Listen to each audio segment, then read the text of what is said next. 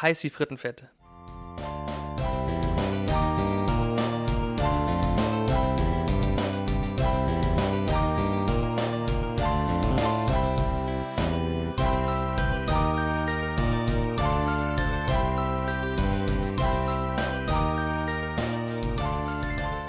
Hallo und herzlich willkommen zu Folge 17 von Gemütliches Halbwissen. Heute mit Gast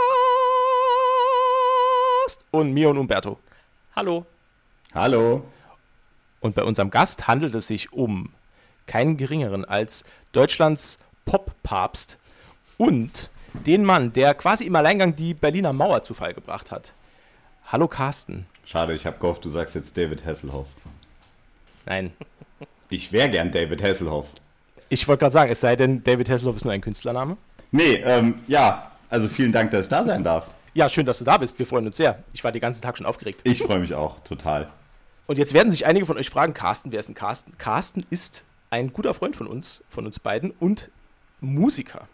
Und da haben wir uns gedacht, wenn wir den Carsten schon mal im Podcast haben, dann unterhalten wir uns heute auch über Musik. Und zwar nicht nur über irgendeine Musik, sondern über unsere, ähm, ja, Vorgeschichte, wie wir überhaupt zur Musik gekommen sind. Denn wir sind alle drei, darf ich sagen, große Fans von Musik. Carsten sowieso, aber Umberto und ich, wir auch. Richtig? So großer Fan, dass ich sogar Geld für Musik ausgebe. Ja. Das ist verrückt. Oh, Das ist ja, verrückt. Ja. total verrückt. Völlig crazy, dieser Mann. ja. Wenn mir etwas gut gefällt, äh, gebe ich Geld dafür aus. Musik, Essen. Ich habe mir zu dem Thema eine ganz gute Einstiegsfrage überlegt. Die habe ich mir sogar aufgeschrieben. Weil es für mich immer total interessant ist, von Leuten zu hören, was denn ihre erste CD war. Ich denke, wir sind alle so im eigentlich selben Alter. Und ich gehe mal davon aus, dass keiner von euch beiden ein Musikalbum auf Vinyl als Kind besessen hat, richtig? Nein. Also ich nicht. Mhm. Gut, weil ich wollte jetzt, wollte jetzt vermeiden, dass wir sagen, erste CD und irgendjemand kommt an, ja, ich habe hier eine Shellac-Platte gehört. Nee, nee, also bei mir auch genauso. Das war schon wirklich so das Zeitalter der CD. Irgendwie so. Klar, als Kind irgendwie so äh, haben die Eltern auch mal die Biene Meier auf äh, Vinyl aufgelegt, aber ansonsten Musik ging dann Hatte- irgendwann auf CD los. Da hatte ich Pinocchio auf Vinyl. Geil. Hast, hast du die noch? Ich hätte Interesse. Meine Eltern haben die noch, alle, ohne Scheiß jetzt. Das sind alles so alte ähm, Picture-LPs mit den, mit den äh, Gebrüder Grimm, wo auf, auf der Vinyl quasi noch so ein riesiges Artwork drauf ist. Die haben die alle noch, die Geil. liegen auf dem Speicher. Ja. Ich äh, schütze die auch mit meinem Leben. Die werden nicht weggeworfen. Aber äh, wer fängt an? Erste CD, Umberto. Los geht's. Äh, selbst gekaufte erste CD. Äh, von mir aus auch das. Ja, äh, die selbst gekaufte erste CD äh, war tatsächlich äh, runter mit den Spendierhosen unsichtbarer von äh, Die Ärzte. Das war die erste, die ich mir selbst gekauft habe. Wobei eigentlich war es eine Single. Also eigentlich die erste CD war eine Single äh, Miss You von Blink 182 und das erste Album war äh, runter mit den Spendierhosen unsichtbarer. Also das habe ich mir, wann war das? 2004, also relativ spät doch erst gekauft. Ne? 2004, 2005 so um den Dreh. Da war es schon ein bisschen was älter, ja, aber. Nee, ist schade, weil das ist äh, weitaus weniger peinlich als Nee, meins. äh, die Also- allererste CD, die ich überhaupt besessen habe, äh, die habe ich von meiner Schwester geschenkt bekommen, weil ich die damals unbedingt haben wollte. Und das war. Äh, oh mein Gott. das war äh, äh, Alexander Klavs. Gut, damit hätte ich jetzt überhaupt nicht gerechnet. Nee, okay, niemand. gut. Ich habe jetzt irgendwie so gedacht, so Schlümpfe oder so. Der hat doch jetzt am, Wo am Wochenende hat er doch, und warum ich das weiß, kann ich euch noch nicht mal sagen. Der hat ein Kind bekommen. Ah, echt? Und er hat The Masked Singer gewonnen, oder? Ach, ja, stimmt. Äh, okay. Weiß ich nicht. Nee, die. Gut, ja. das weiß man auch nur als äh, Bildzeitungsfan und Leser. Ah, da ist der Haken, ja, okay. Ähm, also bei mir war es, und da merke ich, dass ich einen Ticken älter bin als äh, Umberto, äh, tatsächlich von Guns N' Roses die Use Your Illusion 2. Selbst gekauft oder geschenkt? Selbst gekauft. Krass. Aber da war ich, keine Ahnung, Ah, okay. Moment, das müsste so, die Platte ist glaube ich 91 rausgekommen. Da war ich so 9, 9,5, keine Ahnung. Mhm. Durfte ich dann so mit. Meine war auch mit neun. Ich habe meine erste CD nämlich geschenkt bekommen zu meinem neunten Geburtstag, weil ich in demselben Jahr zur Erstkommunion gegangen bin und habe zur Erstkommunion meinen ersten CD-Spieler bekommen. Und dann habe ich ewig keine CDs gehabt, sondern nur Kassetten, äh, weil der hatte halt noch ein Kassettendeck. Und dann habe ich die erste CD zum Geburtstag bekommen vom damaligen Freund meiner Tante. Und der ist mit mir in den örtlichen ähm, Elektroladen gegangen und da durfte ich mir eine CD aussuchen. Die da war? Und jetzt kommt. ich war schon immer ein sehr visueller Mensch und habe mir damals schon CDs nach dem Cover ausgesucht. Meine erste CD war das Debütalbum von Rednecks. Und warum habe ich die ausgesucht? Das Cover war ein Porzellan-Nachttopf, in den jemand reinpisst und die Gesichter der Sänger der Band sind mit Photoshop rein in die Pisse retuschiert. Ich, ich hatte damals schon einen exzellenten Humor. Ich würde jetzt sagen, du warst ein seltsames Kind, aber. also hättest du dir jetzt irgendwie. Eine Mischung. Also ich hatte damals überhaupt keine Ahnung, wer Rednecks überhaupt sind oder was die Band so für Musik macht. Das habe ich dann alles zu Hause rausgefunden. Hab's nicht bereut, weil Cotton Eye Joe war einfach ein geiles Lied. Ähm, aber ja, ich habe mir die damals wegen dem Pisse-Artwork ausgesucht. Aber das war auch ja. irgendwie so eine geile Zeit, so, so an, an, an und für sich. Da hast du dann im Laden gestanden und hast was nicht gekannt und hast auf Basis von dem Artwork dir die CD gekauft. Das würdest du heute niemals ja. machen. Wenn du heute vor irgendwas stehst, nee. was was geil aussieht, dann schmeißt du erstmal Spotify an, hörst du erstmal da rein, ob das überhaupt was kann, bevor du es überhaupt kaufst. Das ist leider wahr. Wenn man damals in richtige Musikläden gegangen ist, die es da ja noch gab, da gab es ja diese richtigen äh, Hörstationen, wo man dann auch wirklich vorher auch Sachen anhören konnte. Ja. Nee, das hatten wir da nicht. Also der ist mit mir da reingegangen, hat mich dann quasi vor dieses Regal gestellt und ich glaube, damals war sogar, ich weiß es gar nicht mehr, das müssen wir mal nachgucken, ich glaube, äh, Rednecks waren auch irgendwie bei uns in den Albumcharts und das war, die hatten die Albumcharts, hatten die so an der Wand vorbei dargestellt. Mhm, mh. Und ich habe mir einfach nur die Wand angeguckt, also ich habe da nicht durch irgendwie CDs durchforstet oder so, sondern habe dann das Erstbeste genommen, was ich, äh, was ich gefunden habe. Wann ging das eigentlich bei euch los so mit Musik? Also ich, ich weiß von euch beiden, ihr spielt beide ein Instrument. Das habt ihr mir auch voraus, weil ich bin äh, Amateur, was das angeht. Ich kann nur Blockflöte spielen, weil ich das irgendwann mal in der Grundschule gelernt habe. Also nur weil ich ein Instrument spiele, heißt das ja nicht, dass ich, also ich würde mich jetzt schon äh, als, naja, ich weiß, was, ich weiß, was es kann, sage sag ich mal, ne? Mir, mir, mir geht es ganz genauso. Ich weiß, wie es gut klingen könnte. Das heißt genau. aber nicht, dass es das bei mir tut. genau, so, so würde ich mich auch einschätzen, ja, tatsächlich. Ich glaube aber bei mir ist es auch so, ich bin jetzt, also ich bin, ne, ich liebe Musik, ich liebe Musik zu machen, aber für mich ist auch so dieser Aspekt, auf der Bühne zu stehen, war immer schon wichtiger, als jetzt hier irgendwie krass der Virtuose zu werden. Ich bin eher schon immer so der Typ gewesen, der gerne so rund um, um die Sachen, rund um die Band organisiert hat, ne, Booking und äh, keine Ahnung, ne, so, so, ja, im, im kleinen Stile internes Management quasi. Und ähm, halt, äh, das war für mich immer schon irgendwie wichtiger oder interessanter, als dann hier irgendwie so mich acht Stunden am Tag hinzusetzen und Gitarre oder Bass zu spielen. Ähm, das durften dann die anderen aus der Band machen. Gut, ich, äh, das hat mich auch damals davon abgehalten, mein Wunschinstrument überhaupt zu lernen.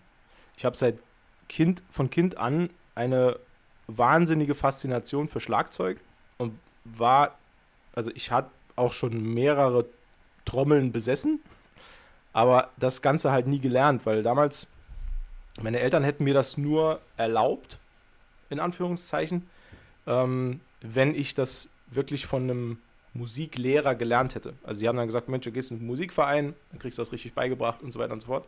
Und da war ich einmal.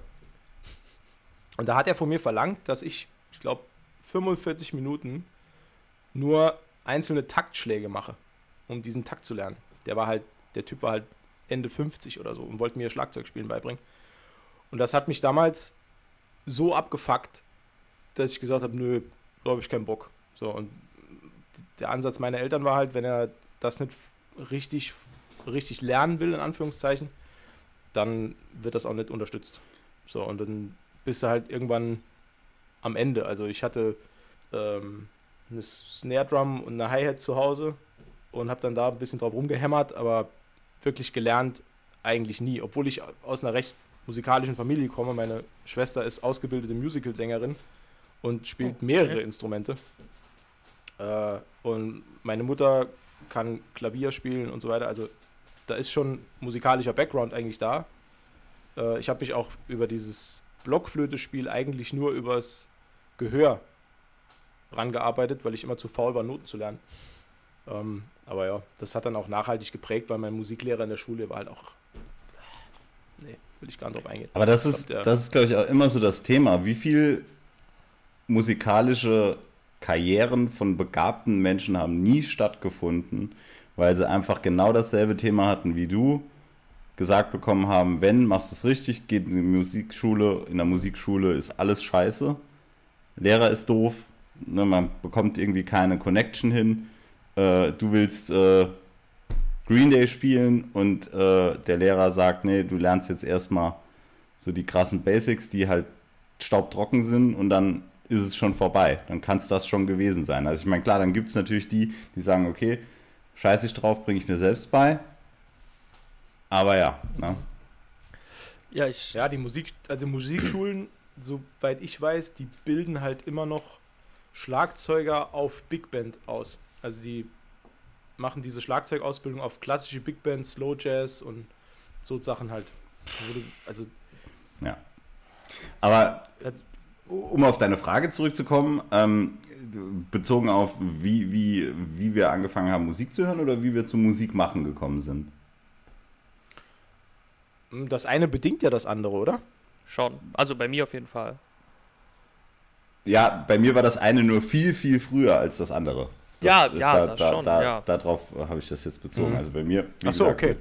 ich glaube so mit 8, 9 ähm, angefangen Rockmusik zu hören. Dann eine ganz fiese Phase mit 13, 14, Eurodance galore. also keine, keine Ahnung, ne? alles, alles abgefeiert, was da so abging, von Scooter über Charlie No Noise und Mental Theo, ähm, Dune, keine Ahnung, mega. Aber parallel dazu auch immer schon so Sachen wie ähm, Oasis und äh, Blur zum Beispiel gehört und immer noch die alten Sachen, also Guns N' Roses und Co. geil gefunden. Ja, und dann irgendwann die Kurve gekriegt und dann halt so mit 17, 16, 17, 18 angefangen hat, nur noch Punkrock und Hardcore-Zeug zu hören und da dann auch im erweiterten Sinne dabei geblieben. Mhm. Gab es da eine bestimmte Person, die dich da so irgendwie auch mal in eine Richtung geschubst hat oder so? Also, oder der dir sowas näher gebracht hat? Also wem ich sehr, sehr, sehr viel musikalische Erziehung zu verdanken habe, ähm, ist mein äh, damals bester Freund und auch heute noch ein sehr, sehr, sehr guter Freund von mir, Massi. Ähm, dem habe ich da wirklich viel musikalische Früherziehung zu verdanken, weil der äh, relativ früh, ich glaube so mit ja, 14, 15 in Freundeskreis äh, reingekommen ist, die alle irgendwie so in äh, Punkbands gespielt haben und da war dann irgendwann ne, Deutschpunk und ähm, irgendwann ging das dann aber nahtlos auch über so in, in diese Emo-Geschichte. Und äh, da habe ich schon sehr, sehr viel mitgenommen. Also der hat, hat mir schon verdammt viele gute Bands äh, gezeigt, damals auf die ich so selbst in meinem Kosmos gar nicht gekommen wäre, weil einfach mein restlicher Freundeskreis ähm, ganz andere Musik gehört hat, ganz andere Backgrounds auch hatte. Und ähm, ja, ich glaube, ohne Massi hm, wäre es schwierig geworden. Dann würde ich halt ganz schön beschissene Musik hören, glaube ich. Der, der, hat dich so aus dem Eurodance-Sumpf gezogen. Ne? Ja, ja, auf jeden Fall. Auf jeden Fall. Also ich hatte auch mit Massi ja. zusammen dann meine erste Band gegründet gehabt. Das war irgendwie auch damals klar. Ne? Wir haben eh irgendwie jeden Tag zusammengehangen und da war klar, okay, wenn Band, dann machen wir das zusammen. Und so mhm. hat das dann irgendwie so alles seinen Lauf genommen. Ja, das ist, das ist bei mir ein bisschen das Traurige, sage ich mal, weil ich so im großen, der eins, im engeren Freundeskreis auf jeden Fall der Einzige bin, der äh, ein Instrument hat. ich will nicht sagen spielen kann, aber hat. und ja, das war dann am Anfang bei mir immer ein bisschen blöd. Ich musste halt viel dann alleine spielen und das ist gerade beim, beim, beim Bass finde ich immer ein bisschen knifflig. Also ich verliere da dann, also habe da am Anfang nicht so äh, die Motivation gehabt, weil ich auch irgendwie nicht äh, ja jemanden hat, mit dem ich spielen konnte. Das hat sich dann erst äh, durch diverse Internetgruppen dann äh, einsamer Musiker sucht Musiker zu musizieren. Äh, hat das dann doch relativ gut. Abreißzettel im Sixen vor in Sulzbach. Das war so ja. der Klassiker. So haben wir uns damals zusammengefunden. Ja, ja, das war, ja. Und es gab dann tatsächlich sogar äh, kurze Zeit eine Band, in der ich gespielt habe, die jetzt aber irgendwie seit Corona ad acta liegt. Äh, waren, das die, waren das die Christusnagler? Da nee, ich, äh, also ich war mit dem Namen nie, nie, nie zufrieden. Aber äh, ja, gut, äh, ich durfte da auch nicht viel mitbestimmen. also ich muss sagen, wir hatten, also, naja, ich will jetzt nicht schlecht über meine Bandkollegen sprechen, deswegen.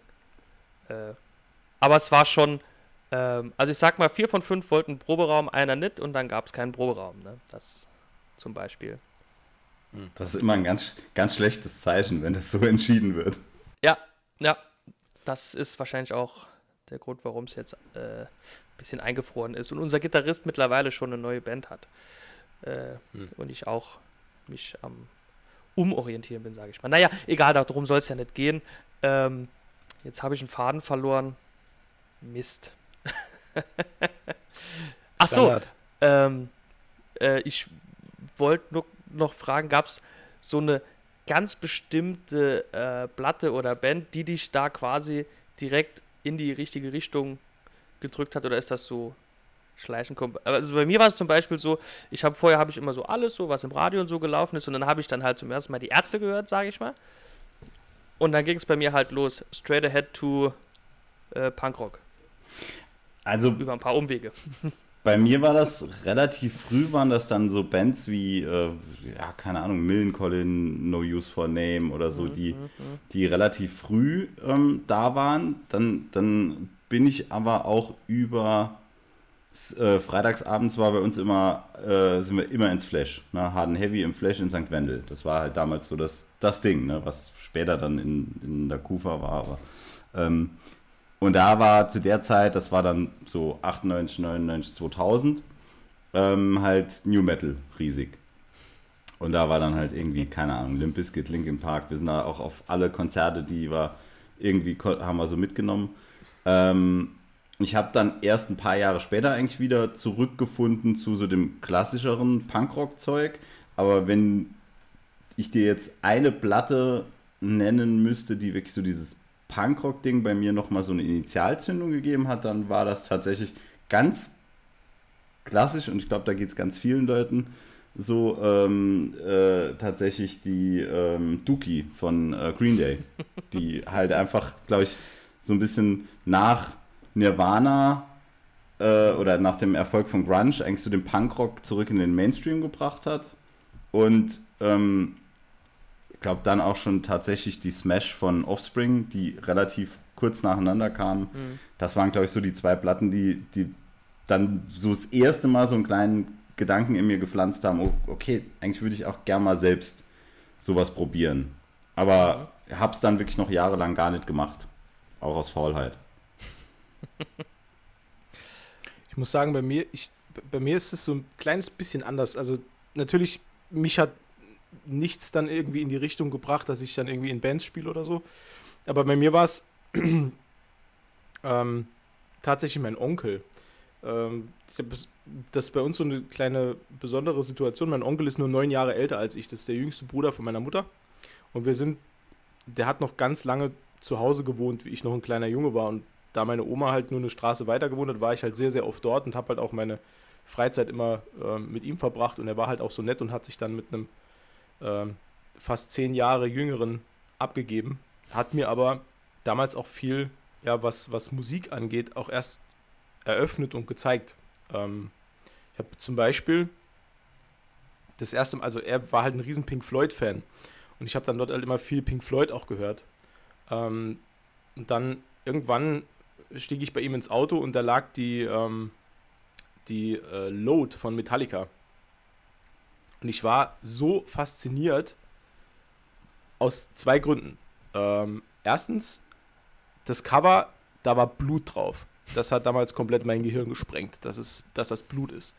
Ähm, und zweitens halt die Musik, weil das war die erste, der erste, die erste Berührung überhaupt mit Metallica. Ähm, und das hat dann bei mir so, ja, mein, mein, mein musikalischer Werdegang als Fan ist sehr stark geprägt von Phasen.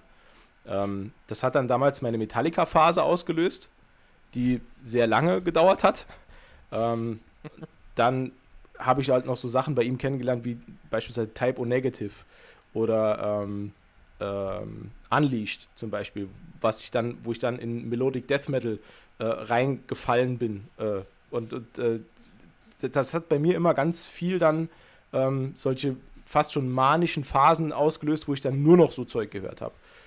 Dann kam dann natürlich auch ne, bei mir auch irgendwann die Ärztephase, äh, als ich dann irgendwann äh, nach uns die Sinnflut das Live-Album gehört habe und dann auch erstmal entdeckt habe, wie geil die Ärzte sind. Ähm, mhm. Und das war bei mir immer so ein, so ein Prozess, wo ich dann wirklich von Genre zu Genre mich gehandelt ha gehangelt habe. Und deswegen habe ich auch heutzutage noch eher so die Betrachtungsweise, dass ich nicht wirklich Fan von einem Genre bin per se, sondern halt Fan von guter Musik. Und das kann für mich halt alles sein. Ähm, das kann der dickste Death Metal Hardcore sein. Äh, das kann aber auch irgendwas Elektronisches sein oder irgendein, keine Ahnung. Das ist bei mir, ist, ist das nicht festgefahren auf, auf ein Genre, sondern halt eher auf die Qualität der Musik. Wenn ich merke, irgendwas ist gut produziert und ich merke, irgendwas ist gut gemischt und es, oder, oder mir reicht auch manchmal nur, wenn ich einen Song höre, der Song ist eigentlich scheiße, aber die Drums sind gut. Dann, dann gefällt mir der Song, weil ich halt merke, dass das, dass das ein Aspekt ist, der mir da super dran gefällt. Ähm, die, was eine ganz prägende, äh, ganz prägendes Album war, das ich halt noch gehört habe, war zum Beispiel ähm, Soul Searching Sun von äh, Life of Agony. Ich weiß nicht, ob euch das was sagt. Ähm, Life das of Agony, ist so ja. auch Life so, of Agony, ja, ja. Das ist halt auch so, äh, also dickster Alternative.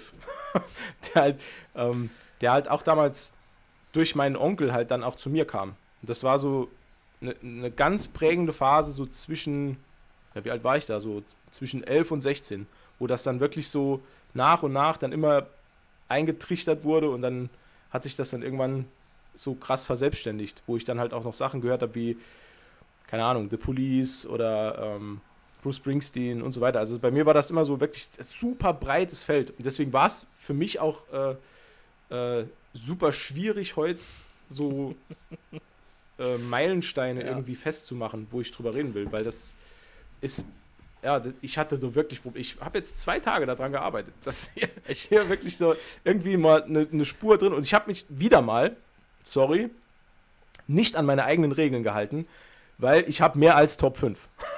Ich kann, ich, kann, ich kann einfach nicht anders. Das geht nicht. Ich, Ich, ja gut, ich habe theoretisch auch noch, also ich habe, als ich die Liste erstellt habe, habe ich glaube ich so 10, 12 hatte ich da stehen und da habe ich dann gekürzt. Aber bis ich die mal da stehen hatte, war es schon sehr schwer.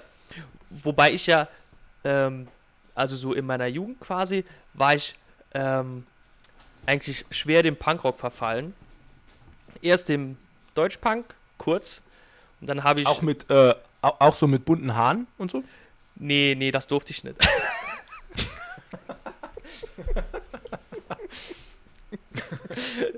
da waren die bei mir zu Hause sehr streng, habe ich mich dran gehalten. Ne? Die haben mir ja die CDs gekauft. Ne? Nee, Quatsch. Ja. Ähm, nee, ganz kurz Deutschpunk. Äh, und dann habe ich ähm, durch eine glückliche Fügung des Schicksals von einem Klassenkameraden eine CD, äh, CD, eine Original-CD bekommen. äh, Lagwagon Double Platinum. Und äh, da habe ich reingehört, als ich heimgekommen bin und dann lief die halt auch auf Dauerschleife. Ne? Und so bin ich dann halt äh, zum, zum äh, ja, hauptsächlich dann auch Skatepunk und so gekommen. Und da bin ich halt bis heute relativ kleben geblieben. Ne? Und erst später dann, als ich dann, äh, meine Schwester, die ist ein bisschen älter, zehn Jahre älter wie ich, die hat irgendwann mal einen Mann gehabt.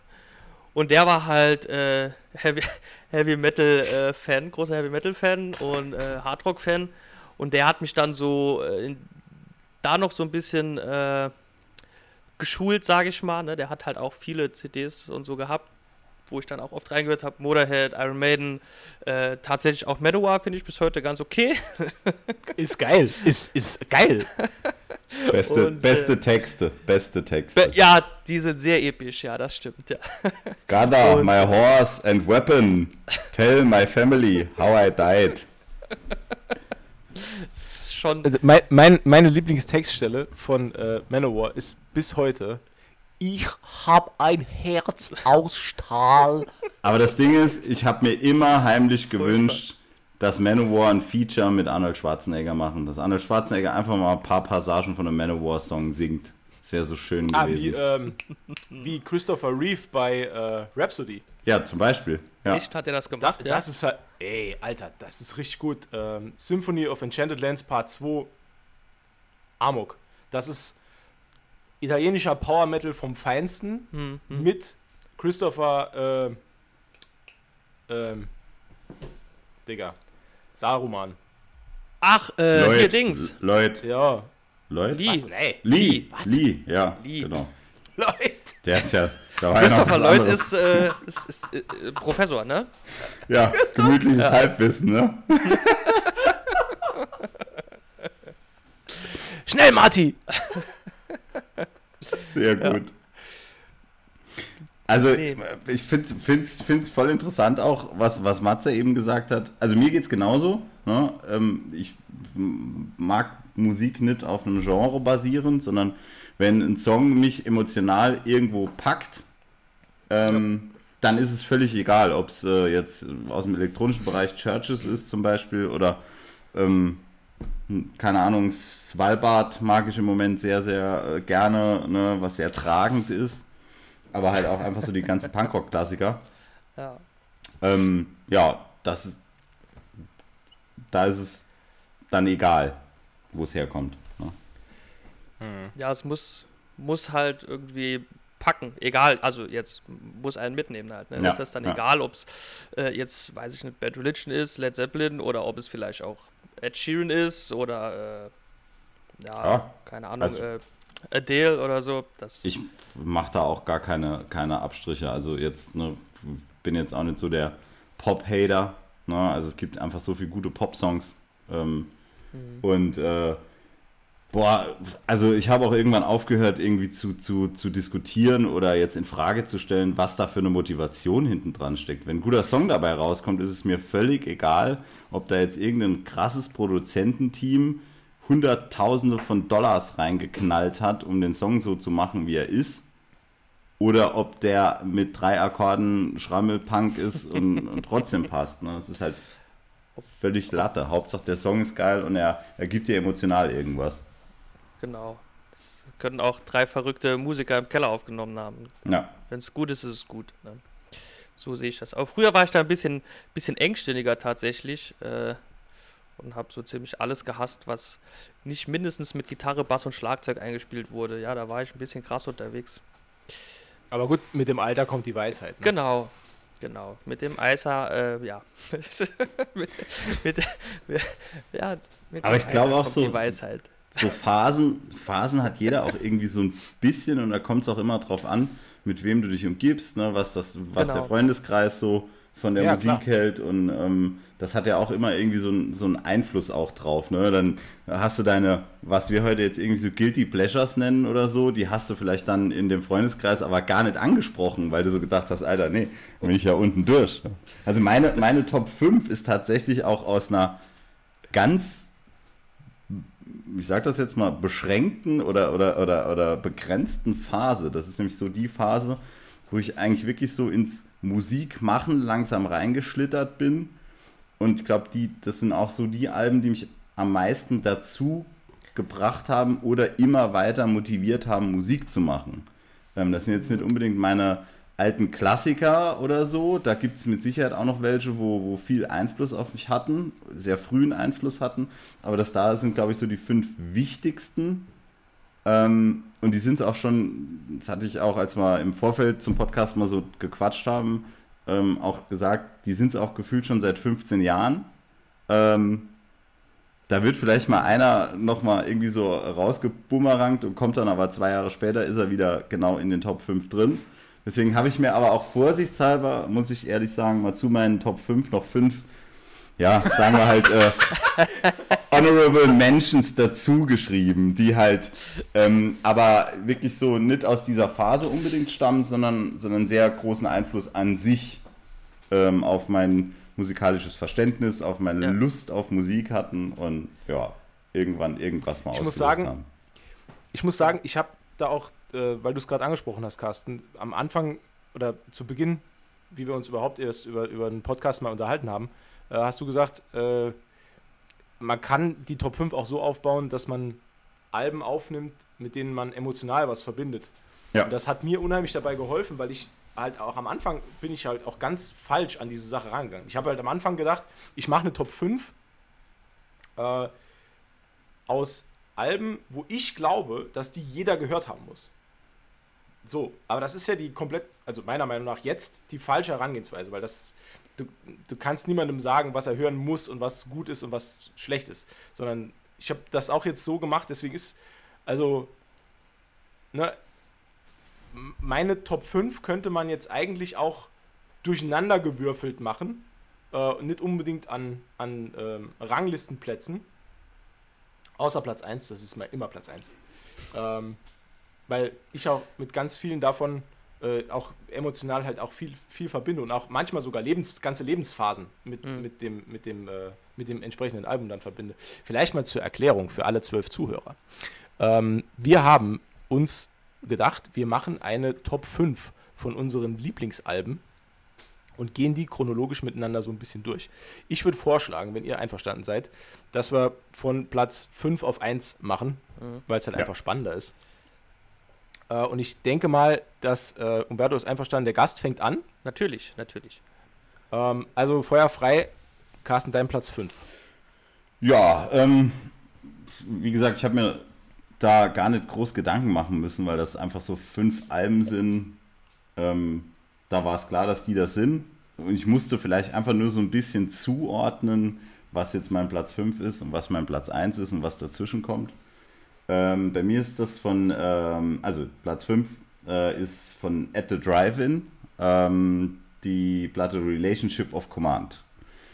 Ähm, die Platte ist deswegen für mich, glaube ich, so wichtig, weil es ähm, eine unfassbar krasse Liveband ist, die auch ähm, damals so ein bisschen Genregrenzen gesprengt hat. Also ähm, die sind immer so ein bisschen irgendwie mit so in diesen Emo-Topf Ende der 90er, Anfang der 2000er geworfen worden.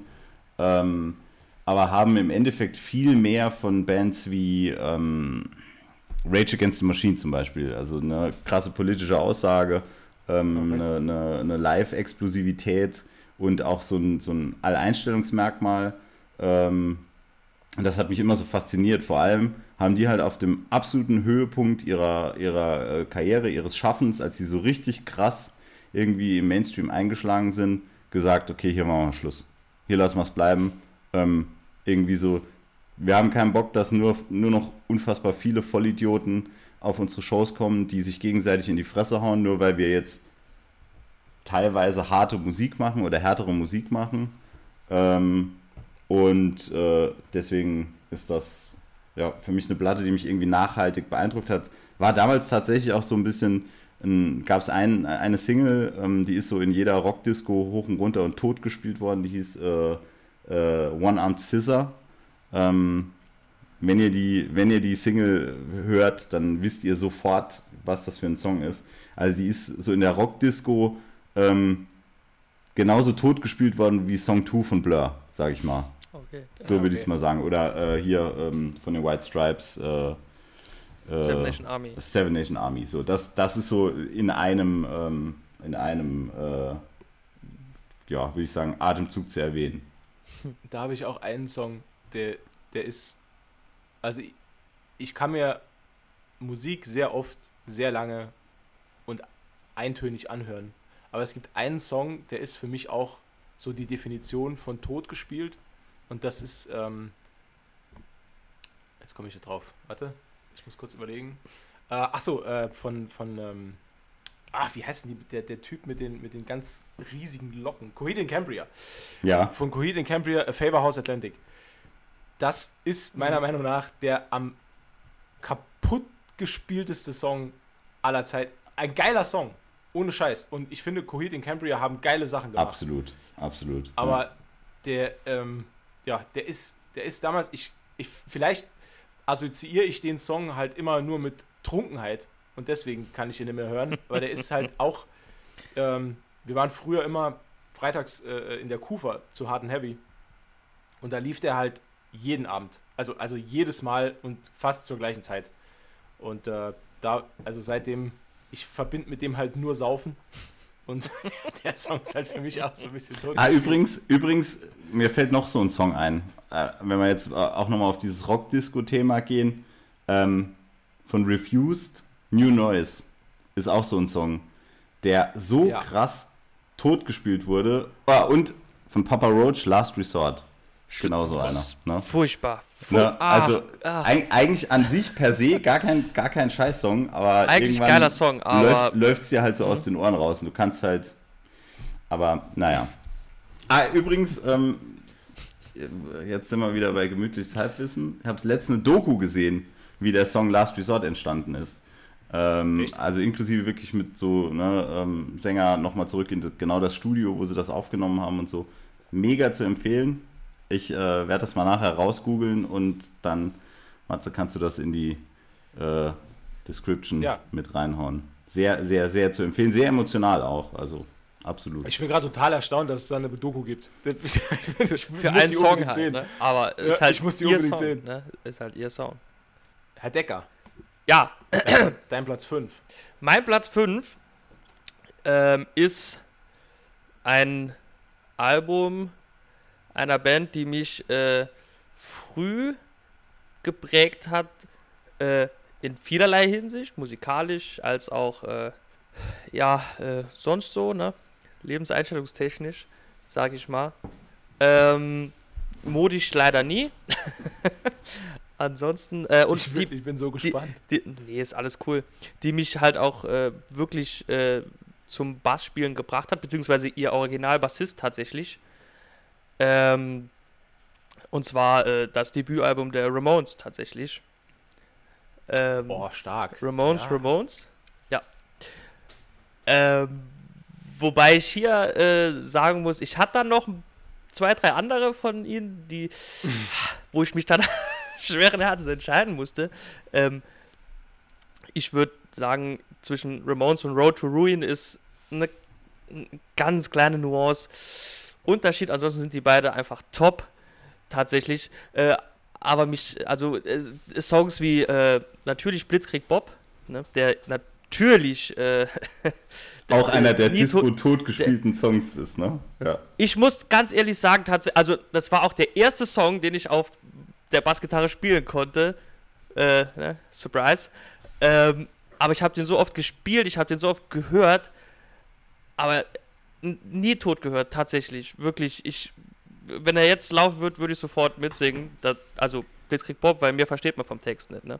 Ähm, Ich, ich bekomme bei dem Song immer, wenn ich an den denke, bekomme ich so Zuckungen in der Daumen, weil das ja äh, Soundtrack war bei Tony Hawk Pro Skater 2.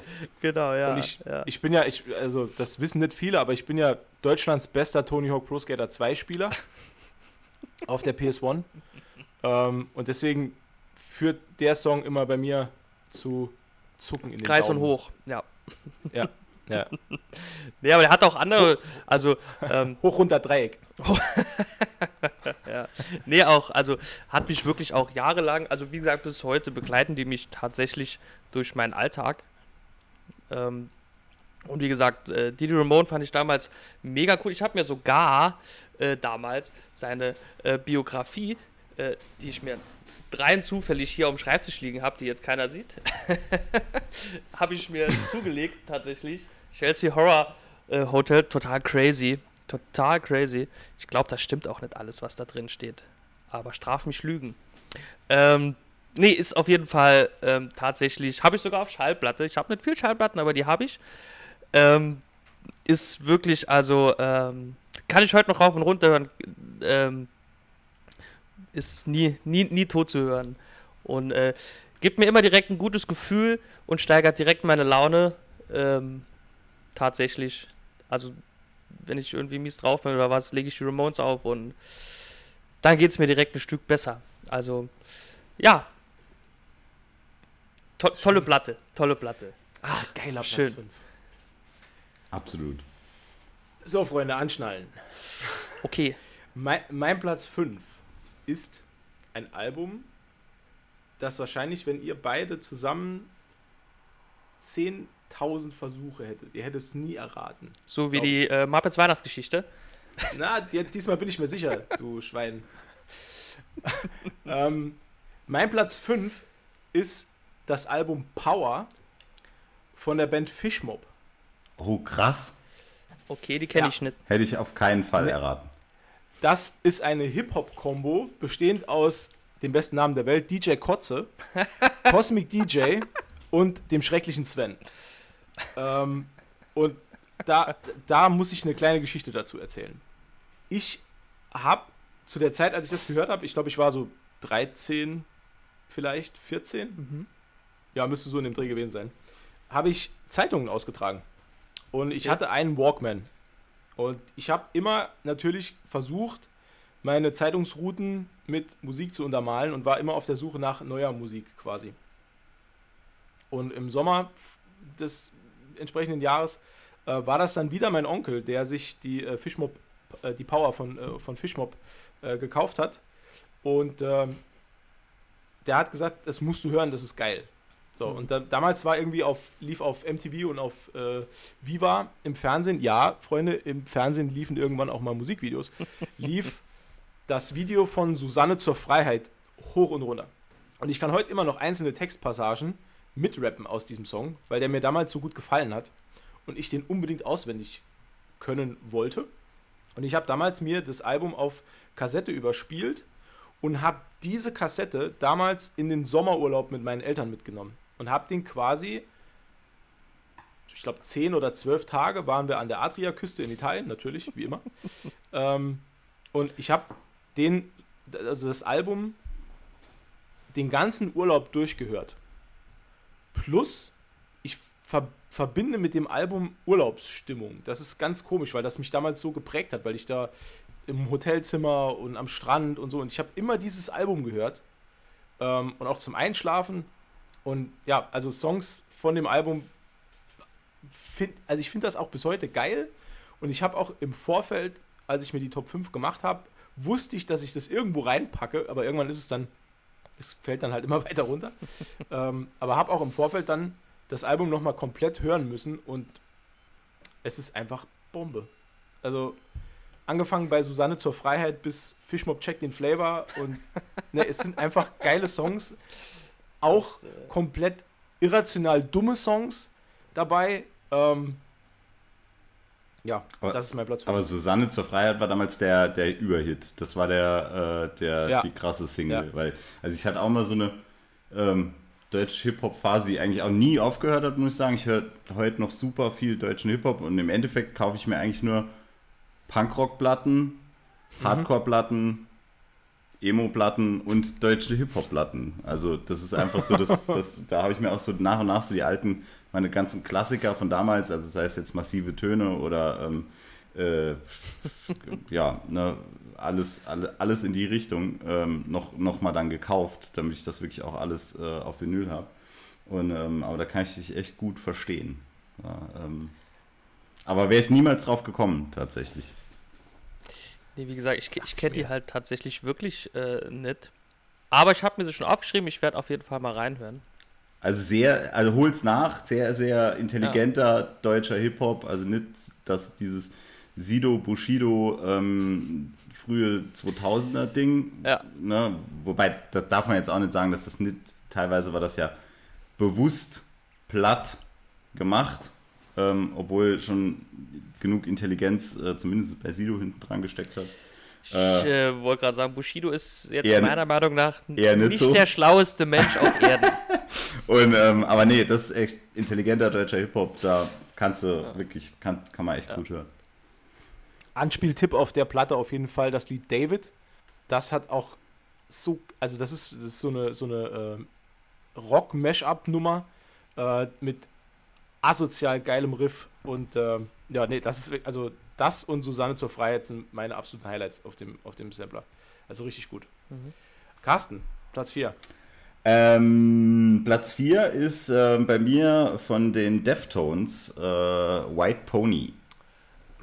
Ah, geil, ja. Ähm, also das ist auch so eine Platte, die mich so ein bisschen, glaube ich, in das ähm, sperrigere ähm, oder äh, atmosphärischere äh, äh, oder in den atmosphärischeren Teil von, von Rockmusik reingebracht hat. Deftones waren ja eigentlich auch, sind ja groß geworden in dieser New Metal Zeit, aber waren eigentlich so sehr, sehr vielen Bands aus diesem Genre um sich herum schon immer um ja, Meilen reichen da schon nicht mehr, überlegen, was halt Songwriting angeht, was Atmosphäre schaffen angeht. Ähm, äh, und ähm, ja, also ne, eine Band, die da auch damals, glaube ich, so ein bisschen mit in den Topf geworfen wurde, war Tool. Die sind natürlich nochmal eine ganz eigene Liga. Aber ähm, ja, Deftones hat mich einfach so, mich hat so fasziniert, was der Typ mit seiner Stimme gemacht hat, was der für Emotionen übertragen hat. Ähm, die Musik war hart, die war total zerbrechlich, trotzdem, die hat Emotionen übertragen, die hat aber irgendwie die auch, also von, von, von total positiv bis in beim krassesten Liebeskummer irgendwie, hat das irgendwie so als Soundtrack gepasst. Und ähm, deswegen ist das meine äh, Nummer 4. Auch heute, ähm, nicht alles, was Deftones veröffentlichen, ist mega geil, aber da sind immer noch absolute Perlen immer irgendwie mit dabei. Und ähm, die Band hat nie aufgehört, geil zu sein. Und der hatte ein Tattoo auf dem Unterarm in roter Farbe. Das hat mich damals komplett geflasht. Das fand ich ein geiles Tattoo. Das kann ich dir gar nicht mehr sagen. Ich weiß, dass der, dass der Sänger von Incubus irgendwas Rotes auf jeden Fall hatte. Ach scheiße, ja, das Ja? war der. Ja. Ja? Stimmt, Ah, das war okay. der. Ja. Ja. Incubus, Ja, ja, ja, Deftones. Der, der, der, der Brandon, Brandon Boyd von Incubus war das. Der schönste, der schönste Mann im Rockbusiness damals. Ich habe kein, also in unserem Freundeskreis gab es nicht eine Frau, nicht ein Mädel, das nicht gesagt hat, Brandon Boyd ist der schönste Mann der Welt. Okay. Verrückt. Aber ja, äh, nee, äh, Deftones war Chino Moreno, der war eher klein, hutzelig und äh, ja, aber trotzdem geiler Typ. Nicht, nicht so süß. Nicht Waren so wir auf einem Konzert von den Deftones, also auf dem Festival äh, war das, haben Deftones, glaub ich, ja, Headliner gespielt. Und da hat der Sänger sich dann mal schön irgendwie den Fuß gebrochen. Kann man halt mal machen. Ne? Hat aber durchgezogen, alles weitergemacht und Oh, cool, das ist cool, ja. war, war geil. So, ja. Umberto, Ja, ich, äh, erleuchte uns mit deiner Nummer 4. meine Nummer 4. Äh, meine Nummer 4, ja, die hat mich quasi ähm, zu, äh, ja, ähm, sag ich mal, zu der Musik gebracht, die mich sehr viele Jahre lang be äh, beschäftigt hat.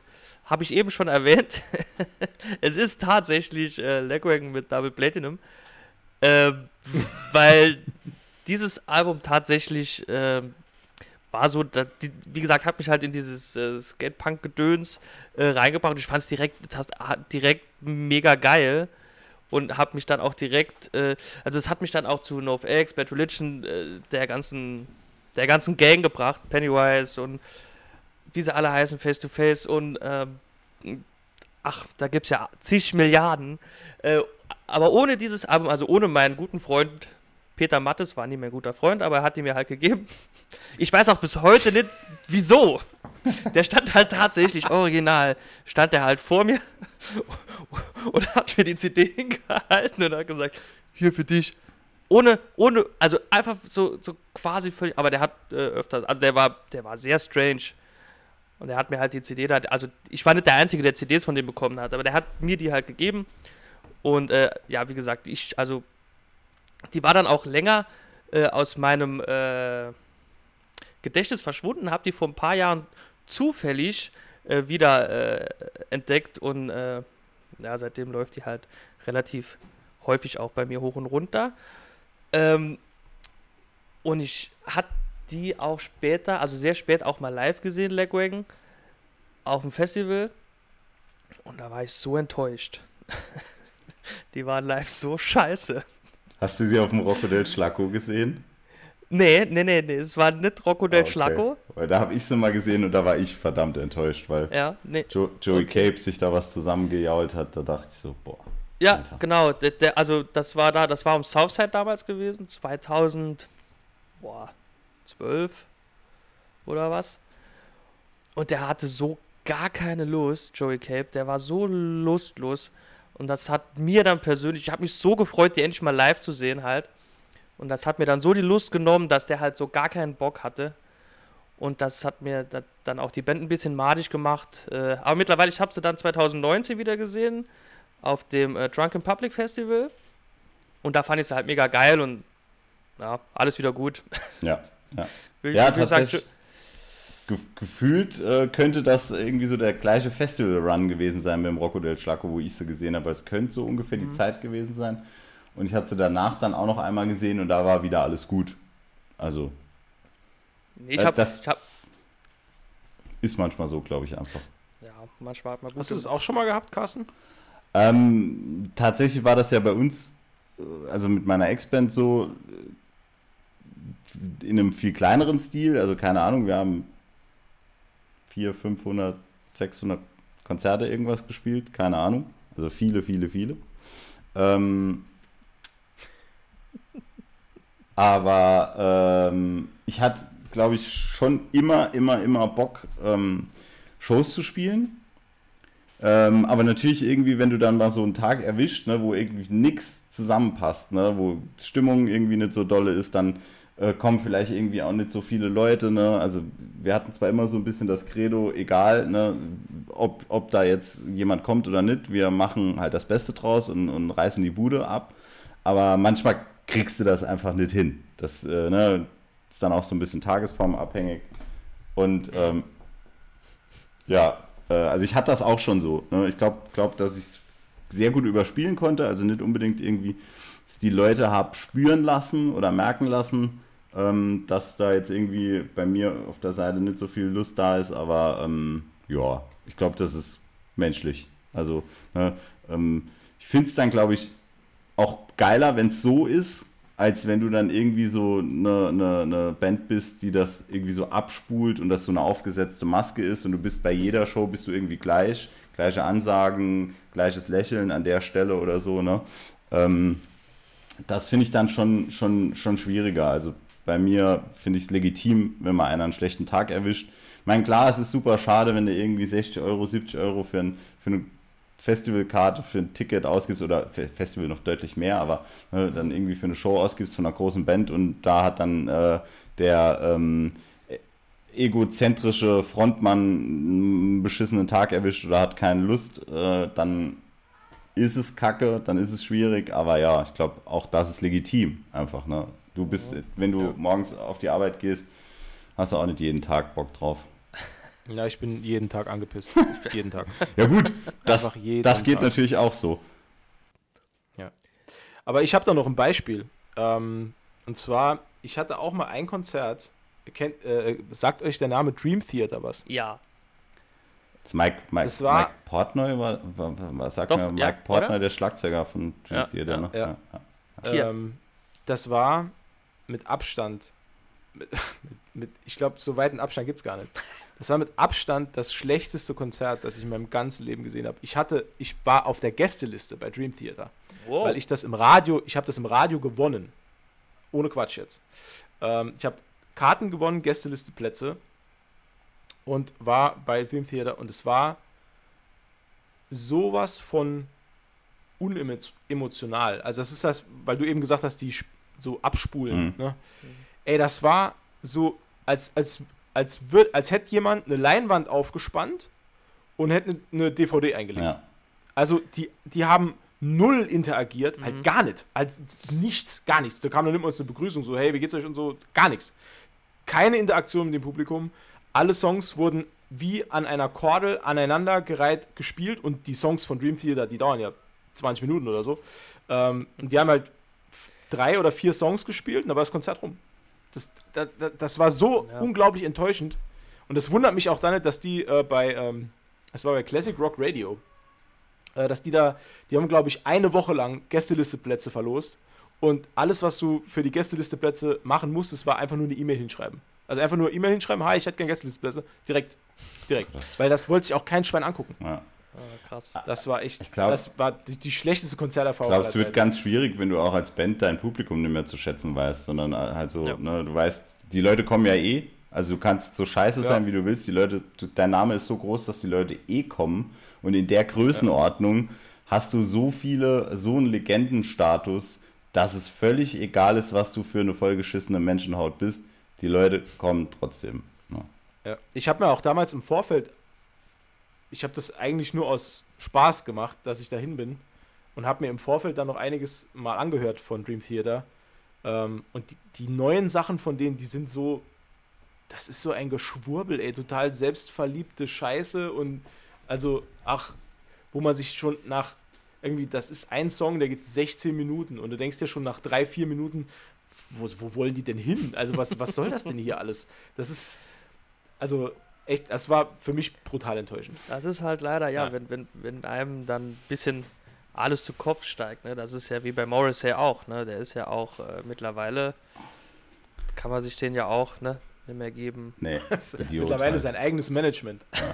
Ich, äh, ich gebe mal gerade kurz Props raus an meinen Kater, der hier neben mir Randale macht. Ich weiß nicht, ob ihr es dauernd miauen hört. Nee. Nö. Ne? Gar gut, nicht. gut. Äh, gib mir mal gerade eine halbe Minute, dann ähm, fütter ich den, Ja, kein Problem. Fürst der Bekommen wir über. den Fürst der Finsternis. So, mein Platz 4. Der steht noch aus. Ja. Mein Platz 4 ist tatsächlich die erste CD, die ich mir von eigenem Geld gekauft habe. die Okay. mich aber nachhaltig so geprägt hat. Ähm, das war nämlich mein Eintritt ins Power Metal Genre, der mich oder das Genre hat mich jahrelang im Griff gehabt und das ist Nightfall in Middle Earth von Blind Guardian. Das ist mein Platz 4. Stellvertretend für ähm, ja, meine Liebe zu Power Metal, weil ich glaube, also es ist ja ein trotzdem kontroverses Album von Blind Guardian, weil es wird viel gehasst und es wird oft von, von Fans gesagt, ähm, dass es eines der schlechtesten Alben ist, weil es halt so, ja, schon fast zu mainstreamig ist. Aber ich finde, dass Blind Guardian mit Nightfall in Middle Earth einfach ihr bestes Werk abgeliefert hat. Also ich habe alles gehört von Blind Guardian bisher und keins, also kein weiteres Album. A Night at the Opera, das Nachfolgealbum war auch noch gut, aber kein Album kommt eigentlich nochmal an Nightfall in Middle Earth heran. Also sowohl was die Konzeption angeht, als auch was die so ein bisschen die Catchiness von den Songs angeht. Also da war einfach, das, da, ist, da, da sind ja nur Banger drauf. Also da ist, da ist ja immer alles geil. Ähm, ja, und das war die Platte, die ich mir für 18 Mark von meinem ersten Taschengeld gekauft habe. Das war die erste eigene Platte und meine Mutter hat mich gefragt, ob ich noch alle Latten am Zaun habe, für 18 Mark eine CD zu kaufen. Da habe ich gesagt, ja, Mama, das sind zwei CDs. Ich habe ehrlich gesagt, ähm, mein Blind Guardian ist eine der größten deutschen Metal-Bands. Ne? Und ähm, Neben den Scorpions. Ja, Absolut. ja. ähm, und ähm, ich fand es immer, äh, auch wenn die Musik fand ich mal, mal, gu mal gut, mal nicht gut oder, oder mal hatte ich mal mehr Zugang dazu, mal weniger. Aber ich fand es echt krass ambitioniert, dass du als Band hingehst und vertonst ähm, eine der oder die, vielleicht eine der oder die wichtigste Fantasy-Geschichte, ähm, die es gibt, gab und geben wird. Und das Ja. hat mich unfassbar beeindruckt. Ähm, Haben- ich fand's geil. Ha haben die ein Harry Potter Konzeptalbum gemacht? Tatsächlich. Ach du Jungspund, wie süß. Nein, Der Nightfall in ewige, Azkaban. der ewige Kampf. Der ewige Kampf. Na, normalerweise ist doch der ewige Kampf zwischen den Herr der Ringe-Fans auf der einen Seite und den Star Wars-Fans auf der anderen Seite, oder? Nee, nee, ich, das war nur für Gag. Ich bin äh, natürlich äh, firm im Herr der Ringe-Universum. So ist es. Bist du, bist du Team, äh, Team, Team Gollum? Ah, das äh, dauert, glaube ich, ein bisschen länger. Nee, aber ich bin. Äh, ist eigentlich ein netter Kerl. Ja, ja. Ne? Ein, ein cooler Typ. Also, jetzt, ich Sushi- muss jetzt Sushi-Fan auf. halt. Ne? Also das einzig wahre Team im Tolkien-Universum ist das Team Bombadil. Das ist nämlich meiner Meinung nach das größte Verbrechen, dass man diese Figur aus den Filmen rausgelassen hat, weil ohne Tom Bombadil gäbe es den einen Ring noch. Fertig. Ich glaube, ja, ich glaube, Ähnlich. ich glaube ganz ehrlich, dass irgendwie, keine Ahnung, Peter Jackson niemandem von seinen Geldgebern erklären wollte, dass er eine LSD-Sequenz in diesen Film einbaut. Aber ich sag mal, jemand, der Habt Meet ihr the ge- Feebles äh, gedreht hat. Aber, aber gut, er hat sich ja auch davon emanzipiert, ne? Aber habt ihr gewusst, habt ihr gewusst, dass es schon Castings gab für Tom Bombadil damals? Nee. Also ich, ich, ich dachte sogar, es wären, also es gab sogar Testshoots oder so. Es gab doch, ne, oder zumindestens, also die, die sind nie aufgetaucht, aber ich glaube, es wurden sogar wirklich so Testscreenings äh, oder Testshoots gemacht mit Schauspielern. Ich habe das auch gar nicht verstanden. Ich habe tatsächlich ähm, Herr der Ringe geguckt zu einem Zeitpunkt, ähm, da war es schon ein paar Jahre her, dass ich die Bücher gelesen hatte, habe dann aber sofort nach dem ersten Teil oder so nochmal angefangen, die Bücher zu lesen und habe immer gewartet, ja, wann kommt denn jetzt diese Nummer mit Tom Bombadil? Und sie kam halt einfach nicht. Und ich dachte so, okay, das, ne, da hätte ich dann aber irgendwie äh, Steven Tylers Tochter dafür nicht gebraucht oder so. Keine Ahnung. Ja. ja. Also vorgesehen, soweit ich weiß, Ah, Liv, Ähm, Liv heißt Liv- Und auch Tyler. Voll verrückt. Crazy. äh, soweit ich weiß, war äh, Bob Hoskins vorgesehen für Tom Oh, Bombadil. das hätte aber auch gut gepasst. Ja.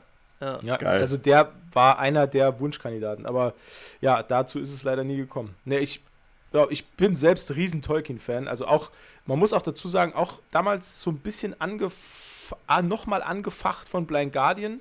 Ich habe jetzt mittlerweile das, ich, ich glaube, Der Herr der Ringe ist das Buch, das ich am häufigsten gelesen habe. Ich glaube so neunmal, zehnmal. Okay, krass. Also ich habe das als, als Teenie, also ich habe da im Jahr mindestens drei Runs gemacht von, von Herr der Ringe. Okay. Also immer wieder gelesen, immer wieder. Ja, weil es halt einfach, ja, ich fand das Universum so cool und dadurch, dass ich halt dann auch noch viel Power Metal gehört habe, da hast du dich dann halt eh mit so High Fantasy halt viel in, Ja, stimmt, identifiziert, habe viel Magic gezockt, habe viel Warhammer gespielt. Ähm, das war, das war genau meine Zeit. Das ist auch so, so eine, das ist auch so, das war so die Zeit, wo ich gemerkt habe, dass es überhaupt nicht schlimm ist, wenn man solche Sachen geil findet und wenn das halt niemand anderes geil findet. Das, Das war mir einfach völlig Ja. Latte. Das ist Das- wichtig, ja. Ja, ich hatte Gott sei Dank, ich hatte einen super Freundeskreis, ähm, die natürlich auch natürlich ähnlich dann auch gedacht haben, aber ich habe das damals in der Zeit wirklich sehr zu schätzen gelernt, dass man nicht verurteilt wird für Vorlieben oder dass man nicht irgendwie Ja. komisch angeguckt wird für irgendwas, was man geil findet und so. Ich habe mir sogar, ich habe damals von unserem gemeinsamen Freund Aaron äh, alle Blind Guardian Alben als Sicherheitskopie bekommen und habe mir eigene Cover gestaltet mit Microsoft Word. Ich habe eigene Blind Guardian Cover mit Microsoft Word gestaltet aus äh, gebootlegten Tolkien-Illustrationen. Ich habe die auch noch bei meinen Eltern. Ich glaube, ich, ich, ich schicke euch das mal. Die würde da ich mal ein gern Bild. mal sehen, ja. Ja, und ich habe da, das war, das war die Zeit, als meine Eltern den ersten eigenen PC überhaupt hatten. Und äh, wir hatten damals noch kein Internet. Das heißt, wenn, wenn man nicht irgendwie äh, Worms spielen wollte, musste man sich halt andere äh, äh, Beschäftigungen suchen. Und ich habe damals viel ausprobiert, unter anderem halt auch diese Cover selbst zu machen. Ich habe meinen Vater in den Wahnsinn getrieben, weil ich halt permanent die Druckerpatrone komplett geleert habe, weil das halt alles, so, das sind halt alles so riesige, äh, so riesige Vollfarbdrucke gewesen. Und ich habe damals sogar angefangen, ein eigenes Buch zu schreiben, einen eigenen Fantasy-Roman. Das finde ich sehr cool, ja. Und der, den habe ich sogar, sehr äh, ja, den, an dem habe ich lange, lange, lange gearbeitet und irgendwann ging die Festplatte kaputt, wo er drauf war. Und seitdem. Oh. Ich war. Und ich habe sogar, ich habe sogar damals noch eigene Illustrationen gemacht für mein später erscheinendes Buch. Die habe ich auch noch bei meinen Eltern. Die kann ich auch mal zeigen. Die sind auch geil. Ich war damals so, ähm, ich konnte irgendwie, ähm, nachdem ich, zwar jetzt anderes Thema, weil es Science Fiction ist, nicht Fantasy, ähm, nachdem ich Alien 1 und 2 gesehen habe, habe ich dann irgendwann natürlich auch Alien 3 gesehen und heute kann ich den Film sehr gut schätzen. Ähm, aber ich war damals so angepisst von Alien 3. Ich war so scheiße angepisst von diesem Film, dass ich selbstständig mich hingesetzt habe und eine Fortsetzung von Aliens, also Alien 2, ne, Aliens, ähm, geschrieben habe oder äh, angefangen habe zu schreiben. wie geil. Aber das Fanfiction, das ist Wa- auch cool. war dann auch irgendwann, das, das war noch per Hand alles, ne? Und irgendwann, keine Oh, Ahnung, mega. Ging das dann mal über die Wupper. Das ist dann mal auf dem, auf dem Speicher gelandet und irgendwann war es weg. Ach, schade. Super schade, würde ich heute wirklich gerne mal nochmal drüber lesen, was ich mir damals so aus den Fingern gesaugt habe. Alien habe ich bis heute nicht gesehen, weil der kleine Umberto äh, viel zu früh äh, die, die Szene gesehen hat, als aus einem Mannesbauch ein Baby-Alien gekrochen ist. Und äh, seitdem mag er keine Aliens und keine Sigourney Weaver. Das ist halt. Und keine, und keine Cannelloni. keine Cannelloni. Alles, was mit Überraschungen gespickt ist, pfui. Nee. Meine, meine kleine Anekdote zu Alien. Das, so wie jeder sowas hat. Ja. So, machen wir mal weiter. Ja. Ja, Platz 3. Ähm, mein Platz 3 fällt tatsächlich äh, bei, aus meiner Top 5 aus der Reihe, ähm, Oh. weil es nicht dem Rock-Genre zuzuordnen ist. Ähm, und zwar ist mein Platz 3 äh, von Freundeskreis äh, Esperanto. Oh, geil! Und ähm, das ist auch so ein Album, das hat mich so von Sekunde 1 irgendwie abgeholt. Alles, alles an diesem Album. Also das große Konzept, ne, Esperanto als Weltsprache, sage ich mal, als, als eine Universalsprache, die wo jeder miteinander verständigen kann, als, als Gedanke. Ähm, Freundeskreis, die sehr einen sehr flowigen, sehr smoothen Hip-Hop-Ansatz haben. Ähm, viele, viele, viele verdammt gute Songs rausgehauen haben.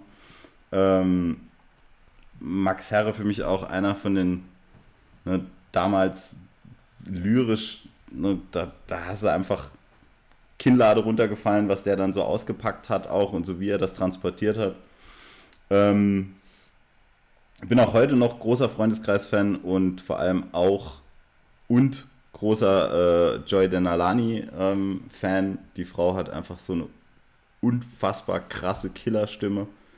Ähm, Wobei die im, im, im äh, Esperanto-Kontext unter anderem ne, diese ganz ruhige Single mit dir ähm, dabei war. Und ja dann auch tatsächlich einfach mit Max Herre zusammengekommen ist und mehrere Kinder bekommen hat und so. Ähm, Auch geil, ne? Ja. ja, also das ist meine, mein Platz 3 aus, tatsächlich auch aus meiner ähm, Deutsch-Hip-Hop-Hochphase. Hat sich das aber rübergerettet, ähm, war auch auf vielen Freundeskreiskonzerten und ähm, ja, absolut äh, emo emotionale Nummer für mich. ich finde Freundeskreis ist jetzt auch nichts, wo sich rüber retten muss, ne? Nee, äh, äh, auch ist halt auch verdammt gut gealtert. Also da ist jetzt nichts, ne, was, was, da, keine Ahnung, wenn ich heute teilweise massive Töne oder, oder auch absolute Beginner oder irgendwas höre, ne, dann ist das schon so ein bisschen, wo ich so denke, wow, ne, würdest du heute vielleicht nicht mehr so machen. Oder auch nicht mehr so geil Ja. finden. Also viele, Ja. viele Songs schon, absolut, ne. Aber äh, Freundeskreis hat für mich immer so was, irgendwie, keine Ahnung, das war so ein bisschen erwachsener doof, das so jetzt zu nennen, ne? Erwachsener, ohne jetzt irgendwie halt einen, einen Stock im Arsch zu haben oder so. Nee, ich glaube, ich, ich weiß, wie du das meinst, halt. Schon so ein bisschen reifer halt auch. ja, ne? so, ja, ja, Ne? Die waren halt nicht die coolsten, wenn sie cruisen, ne? So ungefähr. genau. Huf. Naja, ich fand den Song immer scheiße, deswegen musste ich das jetzt einmal erwähnen. Oder hier Oder mach, diese, dann mach dein, dieses, mach dein Platz 3. dieses, diese Single mit, äh, äh, wie hieß die? Äh, äh, na, Popstar? Nee, keine Ahnung. Das, wo, wo sie, jeder hat sie ge, mm, und dann hat Ah, es okay, doch ja. so, so äh, gab es dann irgendwie so ein Radio-Edit, da ist dann auf dieses jeder hat sie ge, und dann kam immer so ein Stöhner, ist dann so eingespielt worden Ach, oder so. ja, ja, ja, ah. Eieiei, das war schon, ne? Da wundert man sich, äh, warum heute kein Radio mehr gehört wird. Ja, Naja. ne? Ähm, mein, mein Platz 3, um, um fortzufahren, ja. Äh, ja, ich mach's kurz und schmerzlos. Äh, leider äh, knapp zehn Jahre zu spät. Äh, Nirvana Nevermind. Das äh, Klassiker. Klassiker. Klassiker hat mich tatsächlich auch äh, spät erreicht, ne, muss ich sagen. Also ich war da schon ein bisschen was älter, ich glaube 13, 14, ähm, wo ich mir das. Ich wollte das halt früher nie hören, tatsächlich. Ich fand Nirvana früher, ob, obwohl ich sie nie gehört habe, außer halt Smells Like Teen Spirit und Come As fand ich die halt immer scheiße, weil die jeder gehört hat, ne. Ich war damals so, ne.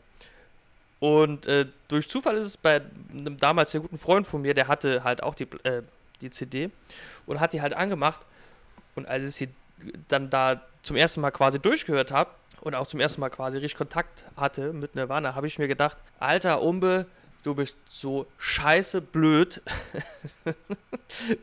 und äh, habe mich mega geärgert, dass ich mir das nicht vorher schon gegeben hatte. Und das hat mich auch dazu gebracht, dass ich nie mehr einfach so, ohne mir selber eine Meinung zu bilden, äh, gesagt habe, das ist scheiße oder so. Oder da ich gesagt habe, es gefällt mir nicht aufgrund von, keine Ahnung. Ähm, ja. Ja. und ich muss sagen, auch der allseits bekannte Song Smells Like Teen Spirit kann man immer noch hören, wenn es nicht jeden Tag ist. Auch spielen, sage ich jetzt mal. Weil der ist relativ simpel zu spielen und macht aber relativ viel Spaß tatsächlich.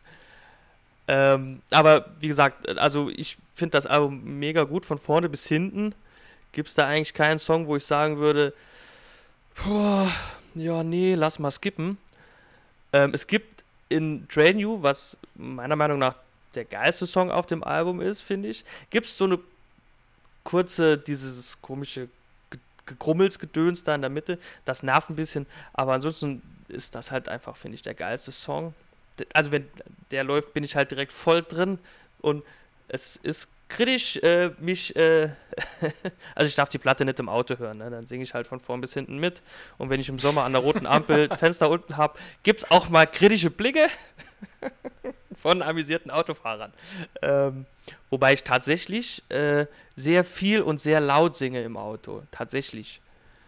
Ähm, also selbst wenn ich morgens um halb sechs zur Frühschicht fahre, äh, bin ich lautstark am Mitsingen. Ich wünsche mir, sobald wir diese große Corona-Nummer hinter uns haben und was, was die Hörer jetzt vielleicht nicht unbedingt wissen, ist, dass wir alle drei Magic the Gathering Nerds sind und da auch immer auf Turniere fahren, wenn es denn die ähm, Pandemielage zulassen würde. Ähm, wünsche ich mir einen Roadtrip mit euch beiden und dann packen wir vielleicht noch Jonas mit dazu als vierten Mann und dann darf Umberto bitte die ganze Fahrt über singen. Gerne auch Nirvana. Also auch da Ja, bitte. ähm, absolut Ich mach, geile Platte. So schade, tragische Band. Hab noch so eine kleine ähm, Empfehlung dazu. Und zwar gibt es ähm, ein, ein Buch, hatte ich euch, glaube ich, auch schon mal irgendwie so, Matze habe ich, glaube ich, mal vorgeschlagen. Das heißt Sell Out ähm, von Dan, Oh, ja. Dan Ozzy. Ja. Ähm, und das, das beschreibt so ein bisschen so die, die, den, den Schritt von, von Bands, äh, von einem Independent-Label rüber auf ein Major-Label und was das mit der Band gemacht hat oder aus der Band gemacht hat. Und ähm, ja, manche haben es gut weggesteckt, sage ich mal. Nirvana eher nicht so. Also zumindest ja Kurt Cobain eher nicht so. Äh, ich glaube, ähm, Dave Grohl hat es ganz gut verkraftet, hat dann einfach so weitergemacht. Aber äh, absolute, absolute Leseempfehlung ähm, von, von kleineren Bands ähm, äh, bis größere Bands. Also von, keine Ahnung, Nirvana, Green Day, äh, Jimmy Eat World, äh, ja, Rise Against, äh, ne, alles, alles dabei. Und, ähm, Alles gefallene Helden. Super, super, super interessant. Und, ja. Ich finde auch in Bezug auf Nirvana muss man unbedingt noch erwähnen, ähm, dass das äh, Nirvana Unplugged von MTV ist meiner Meinung nach ein absolutes Meisterwerk. Das ist, Mhm. das ist fast schon, muss ich echt sagen, meine liebste ähm, Nirvana-Auskopplung, weil das Unplugged damals für MTV einfach, das ist so ein Meilenstein dieses, dieses Unplugged-Kosmos, das den, den MTV da aufgebaut hat. Ähm, und ich finde, da, man sieht auch, wenn man sich das Ganze, es gibt es halt auch als, als TV-Zusammenschnitt und als, Mhm. als DVD-Konzert kann man sich das auch angucken. Man sieht während dieses gesamten Unplugged-Konzerts, kann man den Schmerz erkennen, den Kurt Cobain, äh, durch den der durchgeht. Und in welcher, in welcher emotionalen Verfassung der war zu dem Zeitpunkt. Weil das war ja irgendwie, ich glaube, ein halbes Jahr, bevor er sich dann erschossen hat oder so. Oder, Ja. oder Im. Im selben Jahr auf jeden Fall. Im Ja. selben Jahr. Oder im selben Jahr, genau. Mhm. Und äh, ja, ich finde, das ist, das, ist so ein, das ist so ein krasses Zeitzeugnis von, von, Mhm. von, dem, von dem Gemüts- und, und Seelenzustand von Kurt Cobain. Und es ist halt, un also was der da abreißt in diesem Unplugged, ist halt so krass. Ähm, Das das ist immer noch meine, meine, mit meine liebste Nirvana-Platte. Ich Also glaube, von, ich, glaub, ich habe auch nur zwei andere MTV Unplugs gesehen, wenn ich so überlege. Nämlich äh, Dashboard Confessional und das zweite war wahrscheinlich die Fantastischen Vier, denke ich mal. Und, ähm, aber ich glaube, es hätte noch Ärzte ist auch noch super. Es hätte, ja, ja, absolut, aber, ähm, aber trotzdem habe ich so das Gefühl, es hätten können noch 500 andere MTV Unplugged sein können, so dass für alle Ewigkeit das beste MTV Unplugged, das es jemals geben wird, ist halt das von Nirvana gewesen, weil Genau. was, der, was, was da transportiert wurde, und das hast du ja richtig gesagt, ne, was, was da an Emotionen transportiert wurde und wo du im, im Nachgang natürlich erstmal realisiert hast, was mit dem Typen überhaupt los ist, äh, ist schon krass.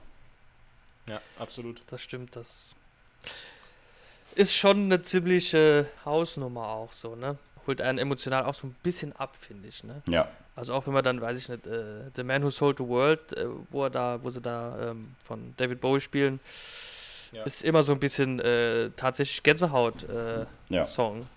Ne?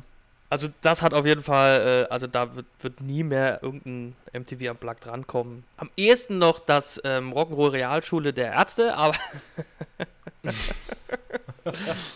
ich wollte es nur mal erwähnen, nicht, dass das untergeht. Die Ärzte haben auch mal Unplugged für MTV gespielt. Ja, habe ich ja eben Tatsächlich. gesagt. Der ist, Ach so, oh, das ist habe ja ich schon, nicht gehört, sorry. Das ist schon fast ein Comedy-Auftritt. Da, das ist Also, so witzig, Ich finde tatsächlich. das, ich find das auch echt, echt gut, ja. Ja. Ähm, mein Platz 3, Freunde. Äh, da, das können wir relativ kurz abhandeln.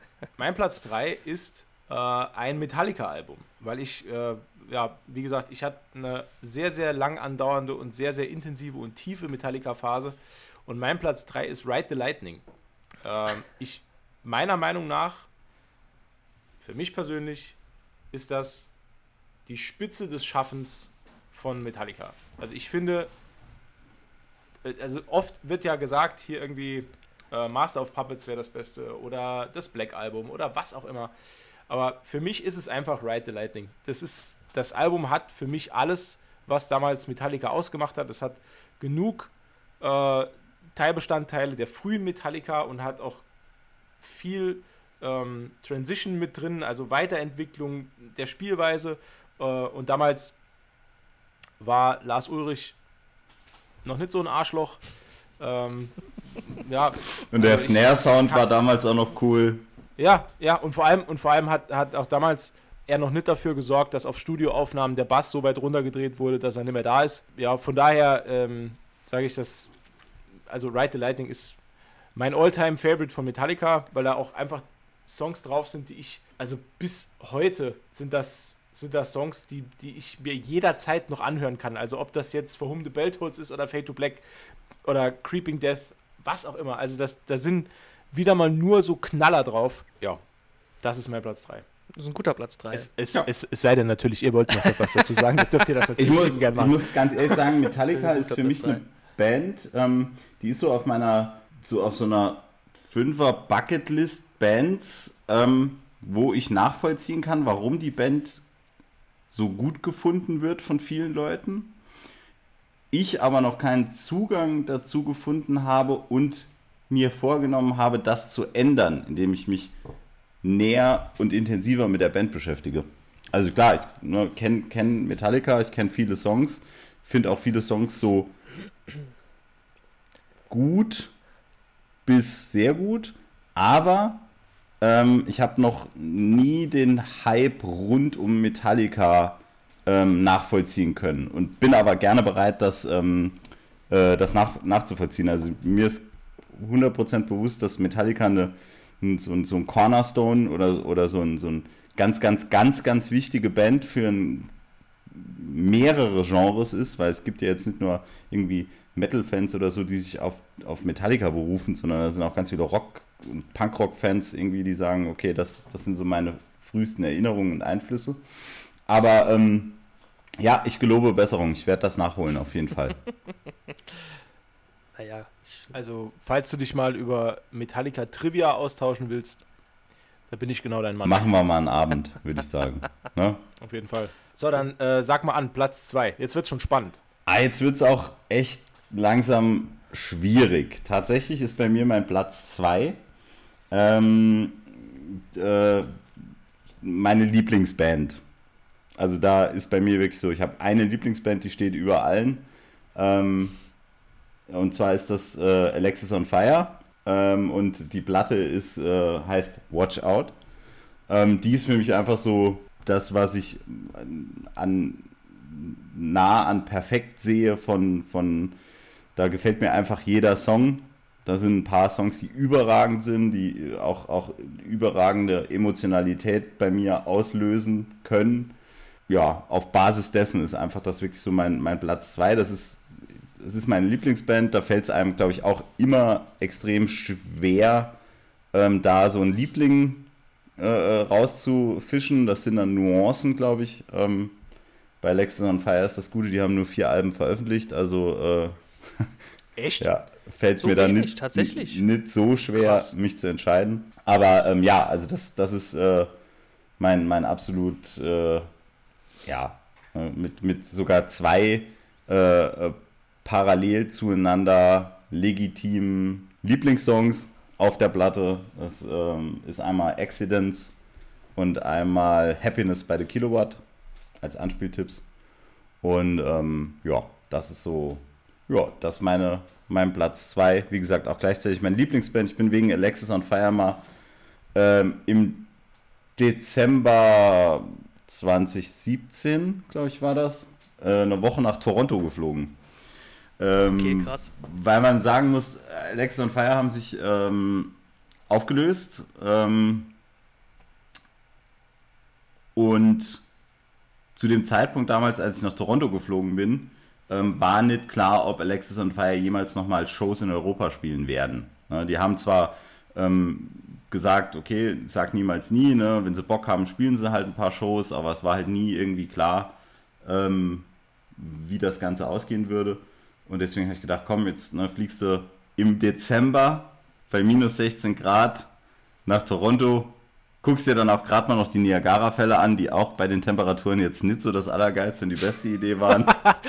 ja, nice. Aber äh, hab dann, hab dann äh, also sie haben vier Shows oder ja, vier Shows ähm, in der Woche halt in der Danforth Music Hall in Toronto gespielt und da habe ich mir zwei davon dann angeschaut und war echt hin und weg. Also ich hatte sie vorher schon ein paar Mal gesehen, wir hatten auch auf zwei Festivals gespielt, wo sie auch gespielt haben damals. Ähm, und ähm, ja, das war echt ein mega geiles Erlebnis. Ich konnte halt nicht wissen, dass sie danach äh, irgendwie ein paar Monate später in Brüssel mal eine Show spielen. Wäre einfacher gewesen als der Flug nach Toronto.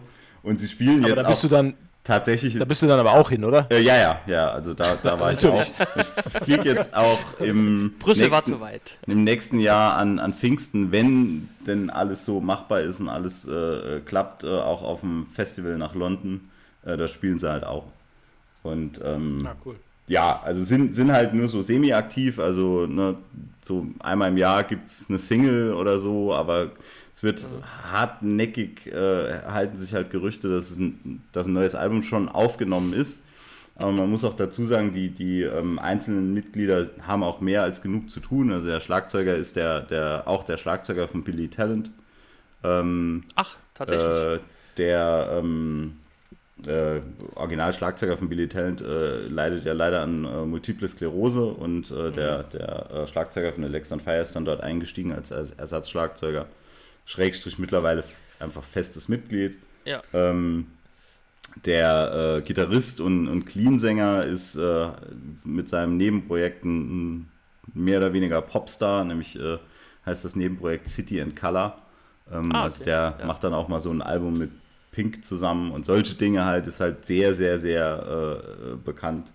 Ähm, und äh, der andere Gitarrist ähm, hat halt diverse Bands. Also der spielt, der ist der Frontmann von Gallows, hat sein eigenes äh, Nebenprojekt mit Doom's Children ähm, und ist halt sehr umtriebig. Ne? Äh, hat hat äh, ja viel zu tun. Und also deswegen hofft man halt immer so drauf als Fan, dass da ein neues Album kommt. Natürlich hat man immer so ein bisschen Angst, weil was ist, wenn das neue Album kommt und es ist scheiße? Ne? Also ich meine, selbst durch die Fanbrille betrachtet, kann ich dann sagen, ob was gut ist oder nicht. Aber ja, ich, ich hoffe es. Also die Hoffnung stirbt zuletzt. Und ähm, ja, fliege ich auch wieder nach Toronto für, wenn es sein muss. Wie, wie bist du damals auf die Band gekommen oder wie wurde die deine Lieblingsband? Ähm, tatsächlich auf die Band bin ich gekommen, als ich, wie gesagt, damals so Klassiker war immer, dass du freitagsabends entweder im Flash in St. Wendel warst oder respektive im, äh, in der Kufa äh, in Saarbrücken äh, auf Hard and Heavy.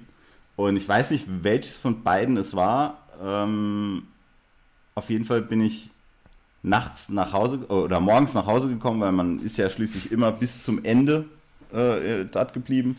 Und dann äh, mit 8,2 Promille äh, und ich war großer Verfechter der Theorie, je mehr ja, Wodka Red Bull man trinkt, desto schneller kann man Gerüche und sowas auch sehen.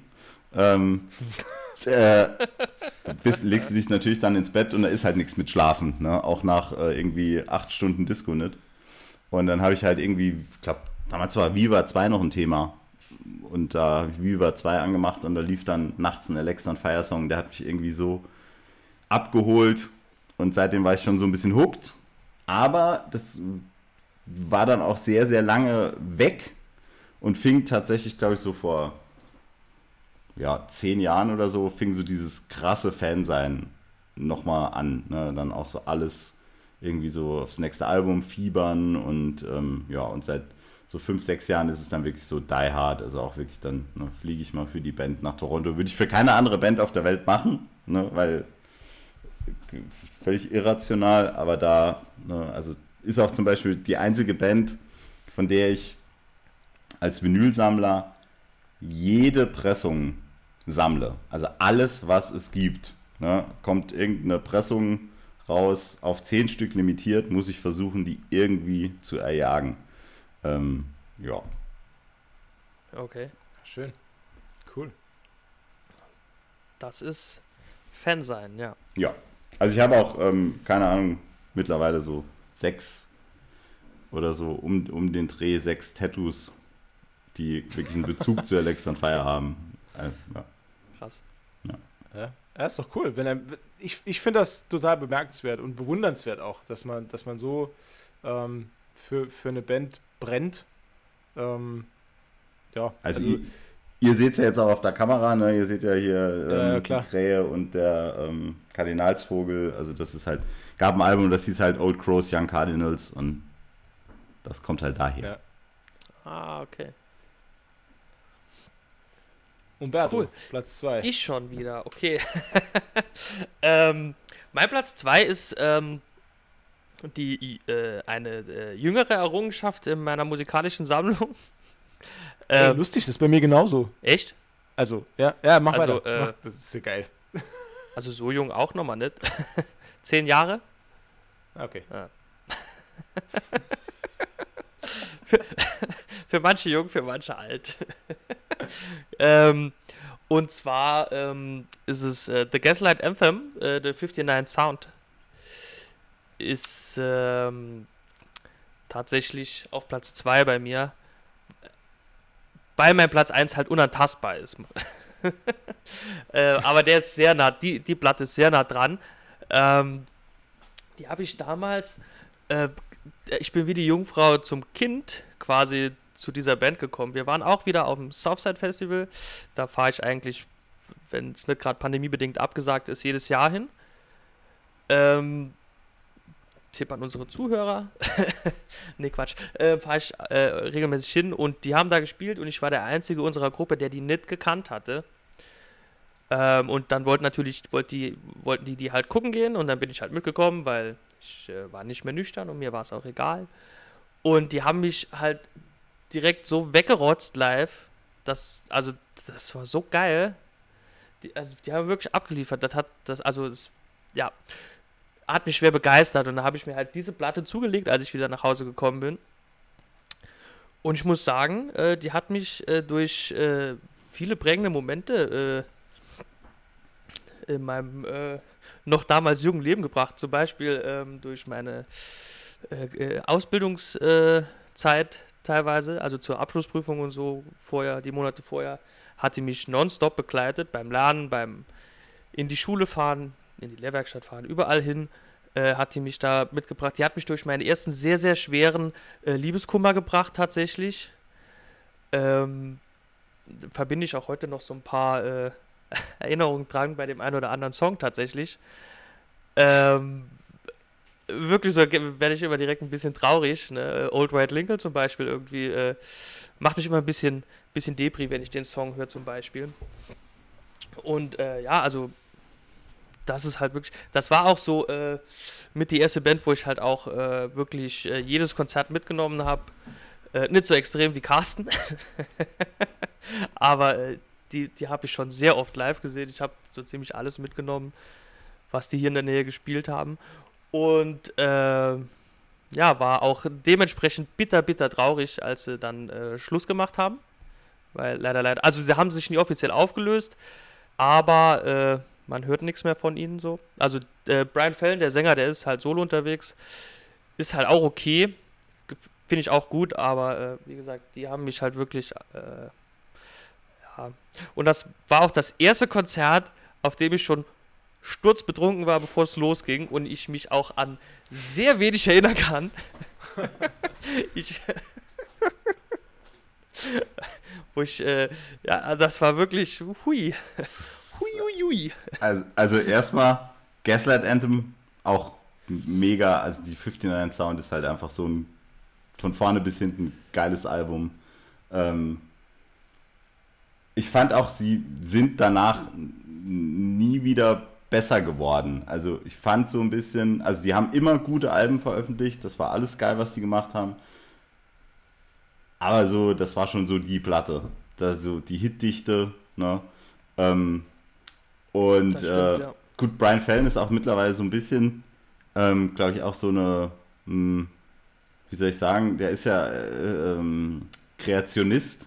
Ne? Also er glaubt ja nicht an die, äh, an die ähm, Evolution Evolutionstheorie, sondern ähm, er oh. glaubt, glaubt halt, dass ähm, Gott das alles gemacht hat.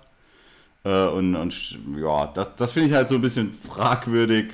Aber gut, ne, muss, muss, muss jeden seins, seins denken lassen dürfen, solange er kein Nazi-Arschloch ist. Ähm, und äh, ja, aber mega, mega Platte. Und, und, und was du jetzt gesagt hast mit dem Konzertding, so eine Episode hatte ich auch mal. Alter Schwede. Arschvoll Geld ausgegeben für Konzertticket.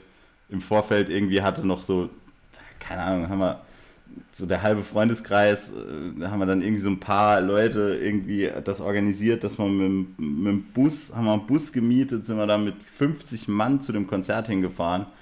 Ich habe mich auf der Hinfahrt schon so kaputt gemacht. Ich kann mich nicht an einen einzigen Song erinnern. Es war ähm, als Headliner Killswitch Engage und als Vorband Bring Me the Horizon gäbe es heute mhm. in der Reihenfolge auch nimmer. Ne? Wäre äh, definitiv mittlerweile umgedreht.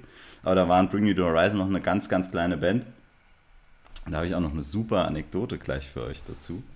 Äh, und da, ähm, ich habe mich so, ich habe mich wochenlang auf Killswitch Engage gefreut, weil ähm, einer der Songs, der mich auch so ein bisschen zu härterer Musik nochmal gebracht hat, aber in Verbindung mit krassen Melodien, ist halt My Last Serenade von Killswitch Engage. Und deswegen, ich wollte den. Find ich, den finde ich auch so hammer. Ja, unbedingt ah. live wollte ich den Song halt mal sehen. Ja, und habe mich so kaputt gemacht, dass ich nichts mehr, ich weiß nichts mehr. Ich habe, also, die Leute haben gesagt, du hast alles super abgefeiert, aber ich habe wie so ein mega Zombie nachher in dem Bus drin gelegt. Ich weiß auch nicht mehr genau, wie ich nach Hause gekommen bin. Also war schon echt krass. Ähm, vor allem, wir, wir hatten, damals war so ein bisschen so ein kleiner Trend, wir haben ähm, sogenanntes Kettenfett gemacht. Ähm, Kettenfett ist ein Schnaps, äh, ein Salmiak, also ein, ein äh, Lakritz-Schnaps mit Korn. Den setzt du halt an, das musst du zum Teil kochen, damit das, äh, oder ne, auf, auf ne, es sich so auflöst und geil ist. Und dann machst du da halt Korn dazu mega lecker, aber ne, hat dann so, anstatt dass eine Flasche mit im Bus war, waren es dann so 15 und dann war halt klar, dass die Nummer re relativ schnell im Arsch ist. Ähm, und die Anekdote ist, ähm, meine Ex-Band war halt so eine Emo, Screamo, irgendwas Band, Parachutes hieß die, das gab es zwölf Jahre und wir haben ähm, eine Band aus England kennengelernt, äh, die hieß damals äh, oder hieß Tribute to Nothing. Ähm, und die hatten uns damals auch dann auf ihrem Label untergebracht, das so alles geil. Und äh, damals war der äh, Sänger ähm, von äh, ähm, Bring to Horizon, Ollie Sykes, halt, war noch eine kleine Band, eher super jung und so, aber die waren so auf dem aufsteigenden Ast und er hat halt so gemeint, okay, jede Jutz-Show oder jede kleine Show, die jetzt in der Umgebung stattfindet, da komme ich da einfach so rein. Ist ja alles völlig egal. Ne? Ich sage einfach, wer ich bin und dann komme ich da rein. Und ähm, der Bassist von ähm, Tribute to Nothing, äh, nee, der Schlagzeuger von Tribute to Nothing, Ben, hat damals die Show irgendwie so mitveranstaltet oder Kumpels von ihm haben die veranstaltet und dann kam dann irgendwann so Olli Sykes mit 18 Mädels um sich rum schon damals ähm, irgendwie angewackelt und so, ja, sie sollen ihn jetzt halt da mal umsonst reinlassen, weil er ist ja Olli Sykes. Und dann hat haben die so gesagt, nee, du kannst hier, kostet irgendwie drei Pfund oder so den Eintritt, äh, keine Ahnung, sind vier Bands oder fünf, das kannst du ja jetzt wohl noch irgendwie bezahlen. Nee, macht er nicht, ne, hat er keinen Bock drauf, alles klar. Gut, ne. Gab dann ewig Diskussionen. Die Jutz-Leute haben das auch alles mitbekommen und ähm, dann hat er irgendwann hat er den Schwanz eingekniffen, er hat nicht bezahlt, er war zumindest konsequent, ne? ist er dann zurückgedackelt zu seiner Karre oder zu der Karre von seinem Kumpel, der ihn gefahren hat, keine Ahnung. Und dann hatten die irgendwie so 20 Eier auf die Karre geworfen gehabt. ich kann nicht beschwören, ob die Story wahr ist, aber Ben ist ich, ein guter und ich könnte es auf jeden Fall nachvollziehen, ich könnte es verstehen. Ich, ich kenne da eine ähnliche Geschichte tatsächlich äh, von eben jenem äh, Bring Me the Horizon äh, Typ. Ja. Und zwar haben die vor, ist noch gar nicht so lange her, ein paar Jahren, auf dem Festival gespielt. Und das weiß ich deshalb, weil ich halt äh, großer Fan der, der anderen Band bin, die in dieser Geschichte involviert ist. Und äh, da wollte er halt scheinbar in den Backstage-Bereich. in, den, in den Backstage-Bereich. Und da hat der äh, Ordner hat äh, zu ihm halt gesagt, ja, hier, wo ist denn dein, dein Ausweis halt, ne? Ja, hier, dein, ja. dein, dein Backstage-Pass. Und da sagt er so, Alter, äh, hier, ich bin äh, Dings, ne? Sykes, ich, Olli. Ja, Olli, ja. Olli Sykes, ja. Äh, weißt du nicht, wer ich bin oder was? Ne? Nö, äh, keine Ahnung. Ich, hier, ne? Hat mega Terz gemacht und hat den halt äh, ziemlich ange angemault und äh, muss ziemlich eklig gewesen sein. Ähm, und das weiß ich daher, da sich nämlich der äh, Bassist von Bad Religion, ähm, Jay Bentley, der hat sich da offen drüber äh, moniert. Ich glaube, ich kenne davon damals sogar die Instagram-Stories oder was das war, weil das ging wirklich genau, so irgendwie durch die, genau, mega ja, die Runde ja. gemacht. Und jeder so, ja, ja, so typisch Olli Sykes, mega das Arschloch. So. Genau, ja. und Äh, dann hat sich halt Jay Bentley da ein bisschen, ne, und äh, daraufhin hat äh, Olli Sykes dann halt gesagt, was will denn der, der Punkober von mir? Äh, und hat den dann da noch ein bisschen fertig und seitdem sind die bei mir halt völlig ja, unten durch. Ja, ja. Völlig unten durch. Also ich, äh, ich habe noch nie einen Song von denen gehört, aber allein durch die Einstellung von denen, da war auch mal irgendein Musikpreis oder was, wo die äh, auch da waren und da hat irgendwie, ich bin, ich krieg's nicht mehr ganz zusammen. Ich glaube, Coldplay hat da irgendwie gewonnen oder was und die waren auch nominiert und das hat denen dann halt nicht gefallen. Dann sind die da irgendwie hin und haben dann noch Randale gemacht bei Coldplay und also es sind, also Äh, ich nenne die, ich weiß nicht, ob ich das jetzt sagen darf, zur Not piepsen was aus, ich nenne die immer Bring Me the Hurensohn halt, weil das, ich hasse die, ich hasse, also wirklich, also wie kann man, ungelogen, wie kann man denn wirklich, wenn man doch auf, ich meine, die verdienen ihr Geld mit Musik, wo man darauf angewiesen ist, dass Leute das kaufen, weil sie die Musik gut finden, weil sie die Leute sympathisch finden. Man macht das ja nicht für sich, Ja. man macht das ja auch für die anderen. Also hauptsächlich, ne? Aus Spaß an der Musik und für, für, für andere eine äh, ne, ne Freude zu bringen. Und dann kann man doch nicht wie ein äh, äh, Riesenarschloch äh, durch die Musikwelt stapfen und sagen, hier, weg da, hier kommen wir und, und, und legt seine dicken Eier auf den Tisch. Die, also, da, da bekomme ich immer Wutanfälle. Da könnte ich, Ja.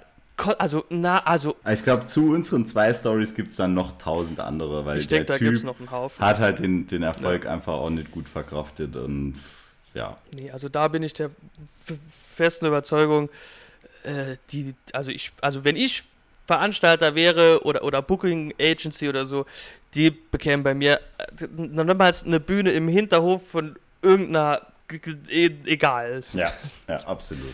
Ich, ich könnte mich gerade mega in Rage reden. Naja, egal. Gut. Sind wir von, von, von Jimmy Fallon, äh, ach, Jimmy Fallon, ja, genau. Ja, von Brian Fallon. Wir machen dem Namen des Podcasts alle Ehre. Alle Ehre. Ja. Jetzt kommen wir von Jimmy Fallon auf Brian Fallon auf äh, Bäume Fallon hin zu, ja, Mats ist Platz 2. genau. Was? Ach ja, stimmt. Ja. Stimmt, mein Platz 2, richtig. Ähm, mein Platz 2 ist eine Band, die ich erst im letzten Jahr entdeckt habe. Oh, Da weiß ich, Und wer hat es ist. mich, und die hat mich nachhaltig so begeistert, ähm, dass ich nicht drum rum kam, ein Album äh, in meine Top 5 aufzunehmen. Und zwar, ähm, das ist die Band Blood Command. okay. Jetzt hast du, jetzt hast du mich erwischt. Oh. Nee, ich hätte Okay. was anderes gedacht. Oh. Was denn? Das interessiert mich jetzt. Ja, ich hätte, hätte äh, ähm, hier, wir haben uns doch das letzte Mal, über was haben wir uns unterhalten? Äh, Turnstyle? Turnstyle haben wir uns das letzte Mal unterhalten. Ich hab, hätte Ja, mit Turnstyle ja. gerechnet. Nee, Aber das Album hatte vielleicht noch nicht genug Zeit, um dort anzukommen. Die Sache Iglo. ist die. Ja. Also wir haben ja noch die Honorable Mentions. da will will ich noch drauf verweisen. Ähm, Blood Command, Freunde, ist eine Hardcore-Punk-Band aus Norwegen. Und ich bin auf die gestoßen. Das war im wahrsten Sinne des Wortes kompletter Zufall. Und ich verdanke das alles Spotify. Weil Spotify ja immer diese, diese kuratierten Tagesmixe ausstößt, basierend auf deinen eigenen Vorlieben. Und eines Tages lief mir da in diesem, in diesem Mischmasch an Songs, äh, lief mir da ein, Titel von Blood Command über den Weg und ich fand den Gesang so äh, ja, eingängig, ähm, ja, einfach den, die Dynamik der, der Songs von Blood Command, die sind einfach in meinen Augen, die klingen besser als ihr, wie soll man das sagen, als ihr Status. Also, das ist eine kleine Band und die kennt kaum jemand und die sind auf einem ganz kleinen Label und die klingen aber so gut und so sauber und so, ähm, ja, keine Ahnung, der Amerikaner sagt so sophisticated. Also ich finde, das ist einfach für das Genre, in dem sie spielen, ein sehr, sehr, sehr, sehr sauberer und guter Sound. Und das hat mich, hat mich total ja, geflasht damals und ich habe äh, mittlerweile auch äh, mehrere Merch-Sachen von denen, habe die Alben hier stehen. Äh, das Album, um das es geht, ist Funeral, Funeral Beach. Äh, das ist von 2012. ist nicht das neueste Album, ähm, sondern äh, das, das zweite überhaupt der Bandgeschichte. Und äh, ich finde, Funeral Beach hat eigentlich alles. Das ist ein Album, da, da geht es mir, wie Carsten eben, hat er das auch ganz gut beschrieben. Ich kann das komplett durchhören und es gibt keinen Song, den ich skippe. Es ist einfach ein mega geil durchproduziertes Hardcore-Punk-Album mit mega gutem Gesang und Alter, es sind mit die besten Drums, die ich je gehört habe. Ich bin so restlos begeistert von dieser Band. Ja, das geht auf keine Kuhhaut. Das ist wirklich super. Und ich habe mir jetzt schon vorgenommen, dass ich die, wenn es die Möglichkeit gibt, dass ich mir die live angucke. Die haben jetzt leider, leider äh, die Leadsängerin gewechselt. Ähm, von der neuen Sängerin, äh, Niki Brummen heißt die. Äh, bin ich nicht ganz so begeistert, aber da gucke ich mir mal an, wie, wie das so wird. Die neuen Sachen, die sie jetzt rausgebracht haben, die sind auch richtig gut. Also die neuen Singles, wo sie jetzt schon äh, den Liedgesang übernimmt, die sind wirklich gut. Ähm, aber ja, wie gesagt, Funeral Beach, Blood Command ist mein Platz 2, weil das ist einfach in meinen Augen eines der besten Hardcore-Punk-Alben. Und das geht richtig voran und ist immer schön auf die Fresse und ich lieb's sehr. Es hat einen sehr, sehr großen Platz in meinem Herz. Geil. Ich, ich habe es mir direkt notiert. Als du gesagt hast, Hardcore-Punk, zuck, wurde der Kugelschreiber gezückt und niedergeschrieben. Ich habe es auch direkt Die- aufgeschrieben. Auch wenn du gesagt hättest, auch wenn du gesagt hättest, tra traditioneller Neo-Folk-Polka, hätte ich mir trotzdem angehört. Ja. Wo ich muss ja sagen, ich habe früher habe ich ja äh, auch ähm, wenig äh, äh, Bands gehört mit, mit Leadsängerinnen, weil ich war so erschrocken von ähm, Walls of Jericho. Die kann ich auch mal erschrecken, ey. Das war wirklich gruselig. Da war, war ich eine Zeit lang, äh, hatte ich da ein bisschen Angst vor. Äh, bin aber dann irgendwann natürlich äh, logischerweise äh, wieder dahin zurückgekommen und habe dann eine Band kennengelernt, äh, wo wir beim Thema sind, neue Frontsänger oder neue Sänger überzeugen nicht. Äh, das war Tsunami Bomb tatsächlich, die finde ich ganz okay. Ähm, die haben aber auch die Leadsängerin gewechselt und jetzt finde ich es nicht mehr so okay. Ähm, ich muss noch dazu sagen, dass ähm, die Band Blood Command mich dann wieder. Ne, es ist ja manchmal so, man, man, man, man entdeckt eine neue Band und, also, die ist ja nicht neu, aber für mich war sie dann neu Ja. und die führt einen aber weiter zu mehr. Äh, und ich, ich bin auch dieser Band so dankbar, äh, dass die mich quasi in, in meinem. Ähm, ja, in meinem Musikfantum auch nochmal einen Schritt weiter gebracht hat. Es gibt zum Beispiel noch eine Band, das, die, die heißt Las Cash 14. Keine Ahnung, wie man es ausspricht. Ah, da hast das du, sind da, Finnen. da hast du, hast du was War das- geschickt. ja, ja, Ja, ja, ja. Ey, ey, die sind so gut. Es ist echt irre. Die haben so wenig Hörer auf Spotify und dafür sind die so geil. ähm, Ich weiß, wer weniger hat. Und äh, ich, ich weiß nicht, was er meint. ja, zu Ey, Unrecht. Ja, zu Unrecht. Zu Unrecht. Zu Unrecht. Ähm, Zu Unrecht. ich muss aber ganz ehrlich sagen, oh, oh, oh, ohne Spaß, ne? Also die heute gestern Abend, heute, also ich habe es heute Morgen erst gesehen und da habe ich es angemacht. Ich, ich musste es direkt wieder ausmachen. Ich fand's furchtbar. Echt? Okay. Also ich mag's, mag's, mag's, äh, mag's total, aber das ist auch so eine Band, die kann ich nicht mal so zwischen Tür und Angel hören. Da muss ich. Nee, äh, nee, nee, nee, nee, da muss man sich drauf einlassen. Ja, absolut. Ähm, ich, hab, ich, ich bin irgendwann in diesen ganzen, in diesen ganzen finnischen Moloch einfach reingestürzt und habe mich da, ich glaube, das war ein, ein, ein relativ ruhiger Sonntag, da waren irgendwie die Kinder aus dem Haus und da habe ich mich da wirklich in Sonntag rei reingegraben. Ähm, und äh, es, ja, das, das sind einfach dann Sachen, dann, dann bohre ich mich da so rein, aber dafür bin ich halt äh, auch, das muss man auch jetzt mal sagen, ne? also ich bin halt dem, dem technischen Fortschritt da so dankbar, weil ich wäre halt nie über diese Bands gestolpert, wenn es halt nicht so Dienste wie Spotify beispielsweise gäbe, die mir dann einfach sowas einfach mal in die Timeline reinspülen und ich höre mir das dann an und finde es dann durch Zufall gut. Eine Sache noch zu Blood Command, das zum Abschluss. Äh, wir haben uns ganz am Anfang äh, vom Podcast irgendwie drüber unterhalten, dass wir eigentlich alle so ein bisschen auf der Wellenlänge sind, dass wir sagen, es ist nicht unbedingt äh, immer wichtig, in welchen festgefahrenen Bahnen oder Genren so Musik stattfindet, solange es gute Musik ist. Und es gibt von Blood Command ein, ein, ein, ein Mix, also von, von Outcasts, äh, äh, von, von Savant. Das Album heißt Outcasts. Und da wird ein Song von Blood Command gesampelt in einem Elektromix. Das geht so nach vorne. Ey, ohne Witz, hör dir das an und auf der Straße verprügelst du jeden, der dir entgegenkommt. Das ist so, also das ist so geil. Das, ich, man fühlt sich halt unbesiegbar, wenn dieser Song läuft. Das ist so krass.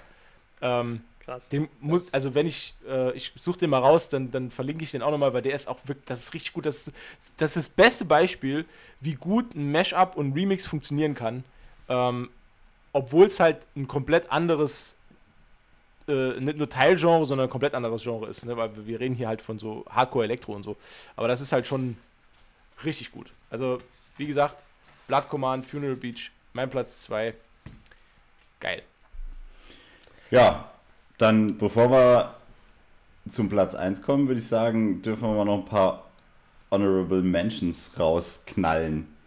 Auf jeden ich- Fall. Okay. Auf jeden Fall. Ich pack da jetzt Ich würde sagen, wir machen, wir machen die aber so ein bisschen im Schnelldurchlauf. Genau, einfach äh, so wenn wir da fünf- anfangen, Ne, äh, Ja, oder genau, wie sehr viel, gern. Ne? Also ich habe da so fünf Stück auf jeden Fall, die ich gern loswerden würde. Ich muss dazu sagen, Ich meine fünf. Honorable Mentions könnten auch jederzeit irgendwie so in der Top 5 sein. Und ich glaube, nach, je nach ähm, ja, Zustand oder emotionaler äh, äh, äh, Beschaffenheit äh, können die auch easy da reinrutschen. Äh, Ich ratter das jetzt einfach mal runter.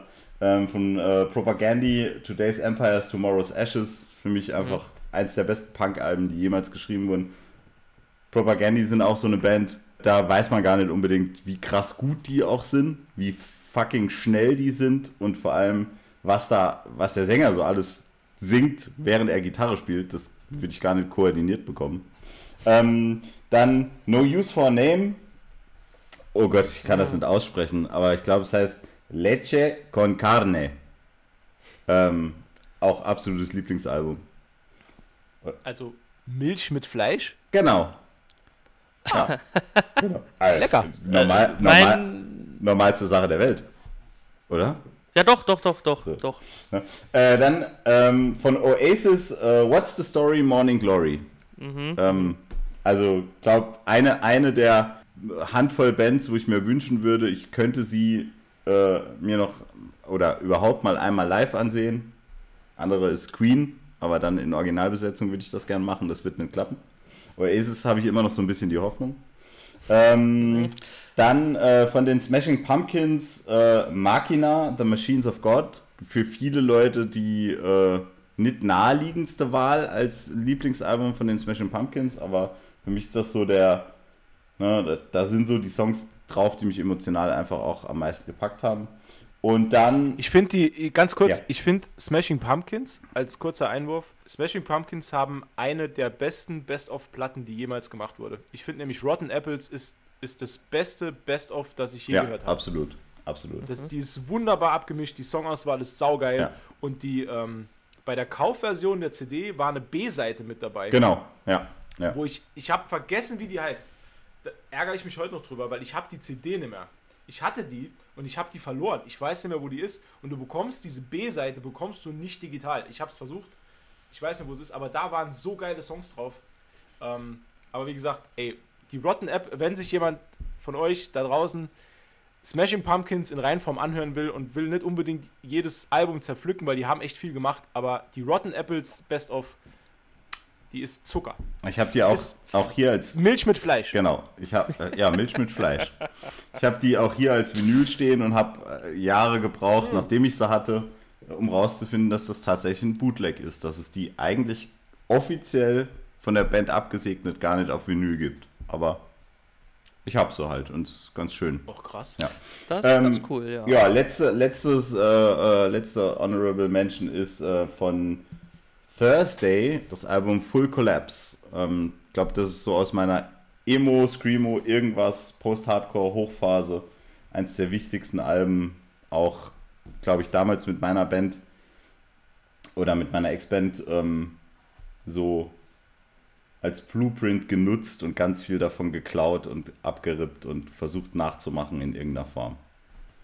Auch Massi wieder, äh, den ich am Anfang schon mal genannt hatte, federführend, der mich da auch äh, hingebracht hat. Ja, wollen wir jetzt alle Honor Honorable Mentions machen oder jeder seine Honorable Mentions vor dem ersten Platz? Das können wir ruhig machen, das ist eine gute Idee. Ja. Okay, Machen wir ja. deinen ersten Platz ja. jetzt. Bin ich gespannt. Ist keine schlechte Idee, ja. Dann Platz 1. Kommt, wer mich kennt, wahrscheinlich nicht sehr überraschend. Oder ich denke mal, wer mich kennt, hätte jetzt eher gesagt, alles klar, muss auf jeden Fall Alexis on Fire sein, aber hat auch was mit Fire zu tun.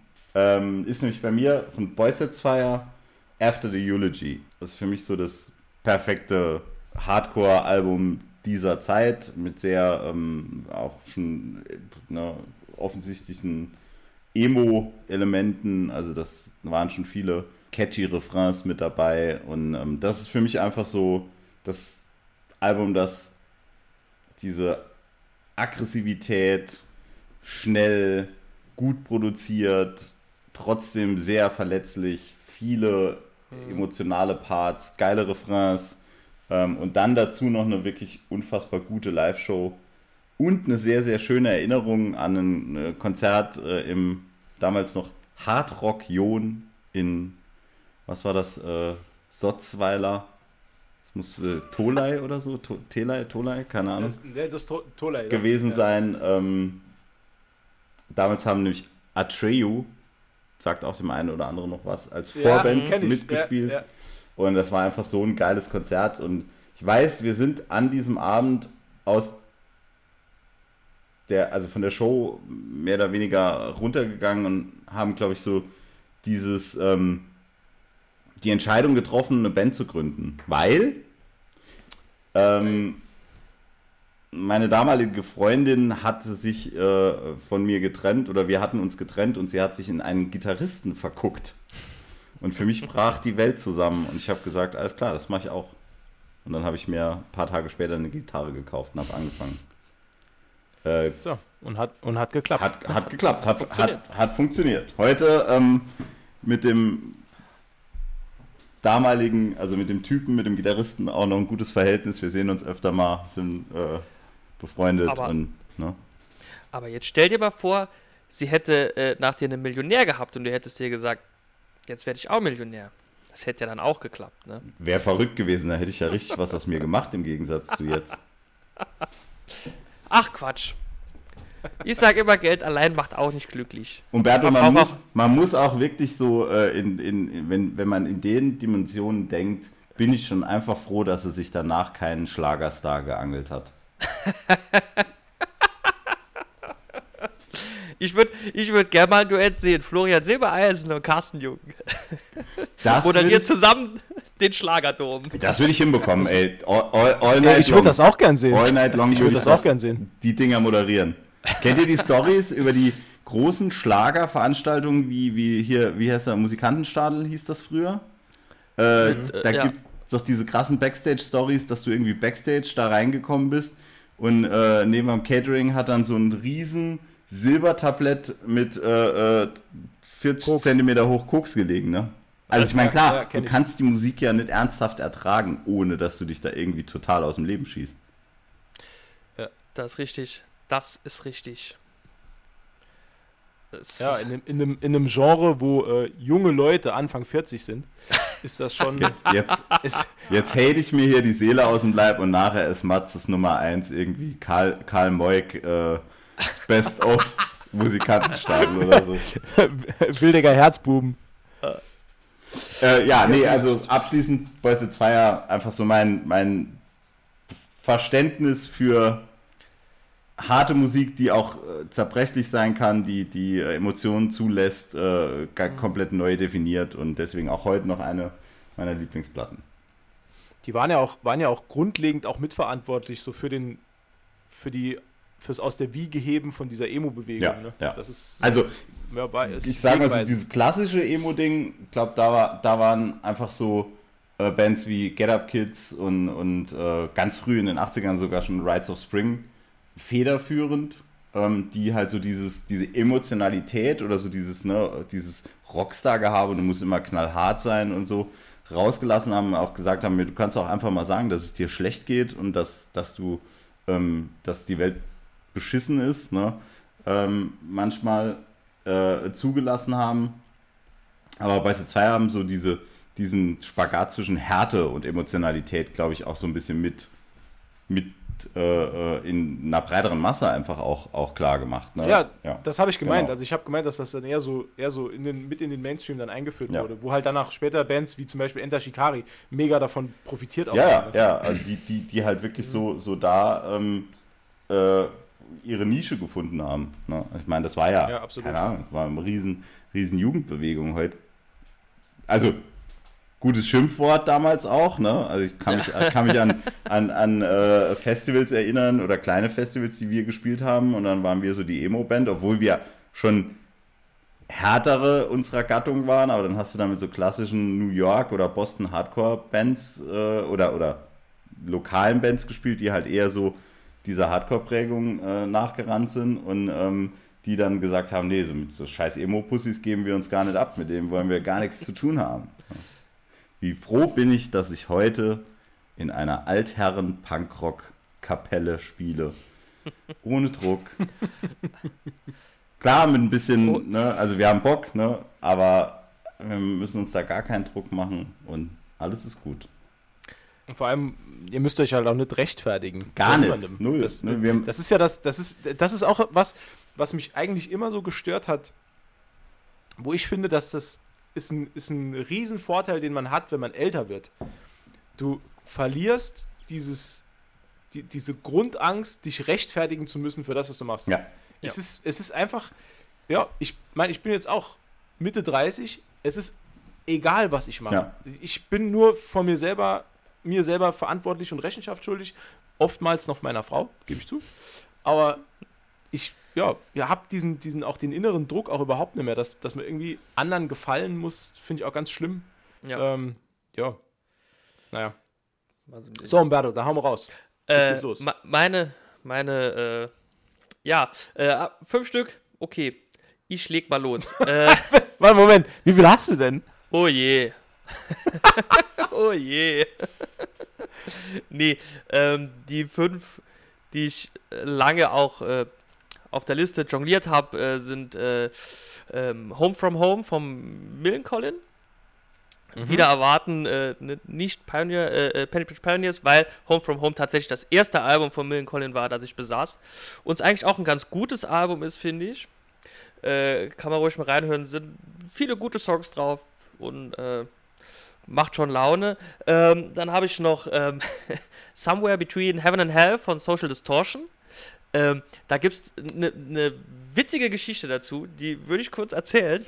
Ja, klar. Und zwar habe ich damals, ich habe damals äh, viel Metal Hammer, äh, Rock Hard, äh, Gedöns gelesen, Rolling Stone und so ziemlich jedes Ox-Fanzine, so ziemlich alles, was man so am Musikheftchen lesen kann, habe ich mir, nicht alles immer zusammen, aber mal das, mal das.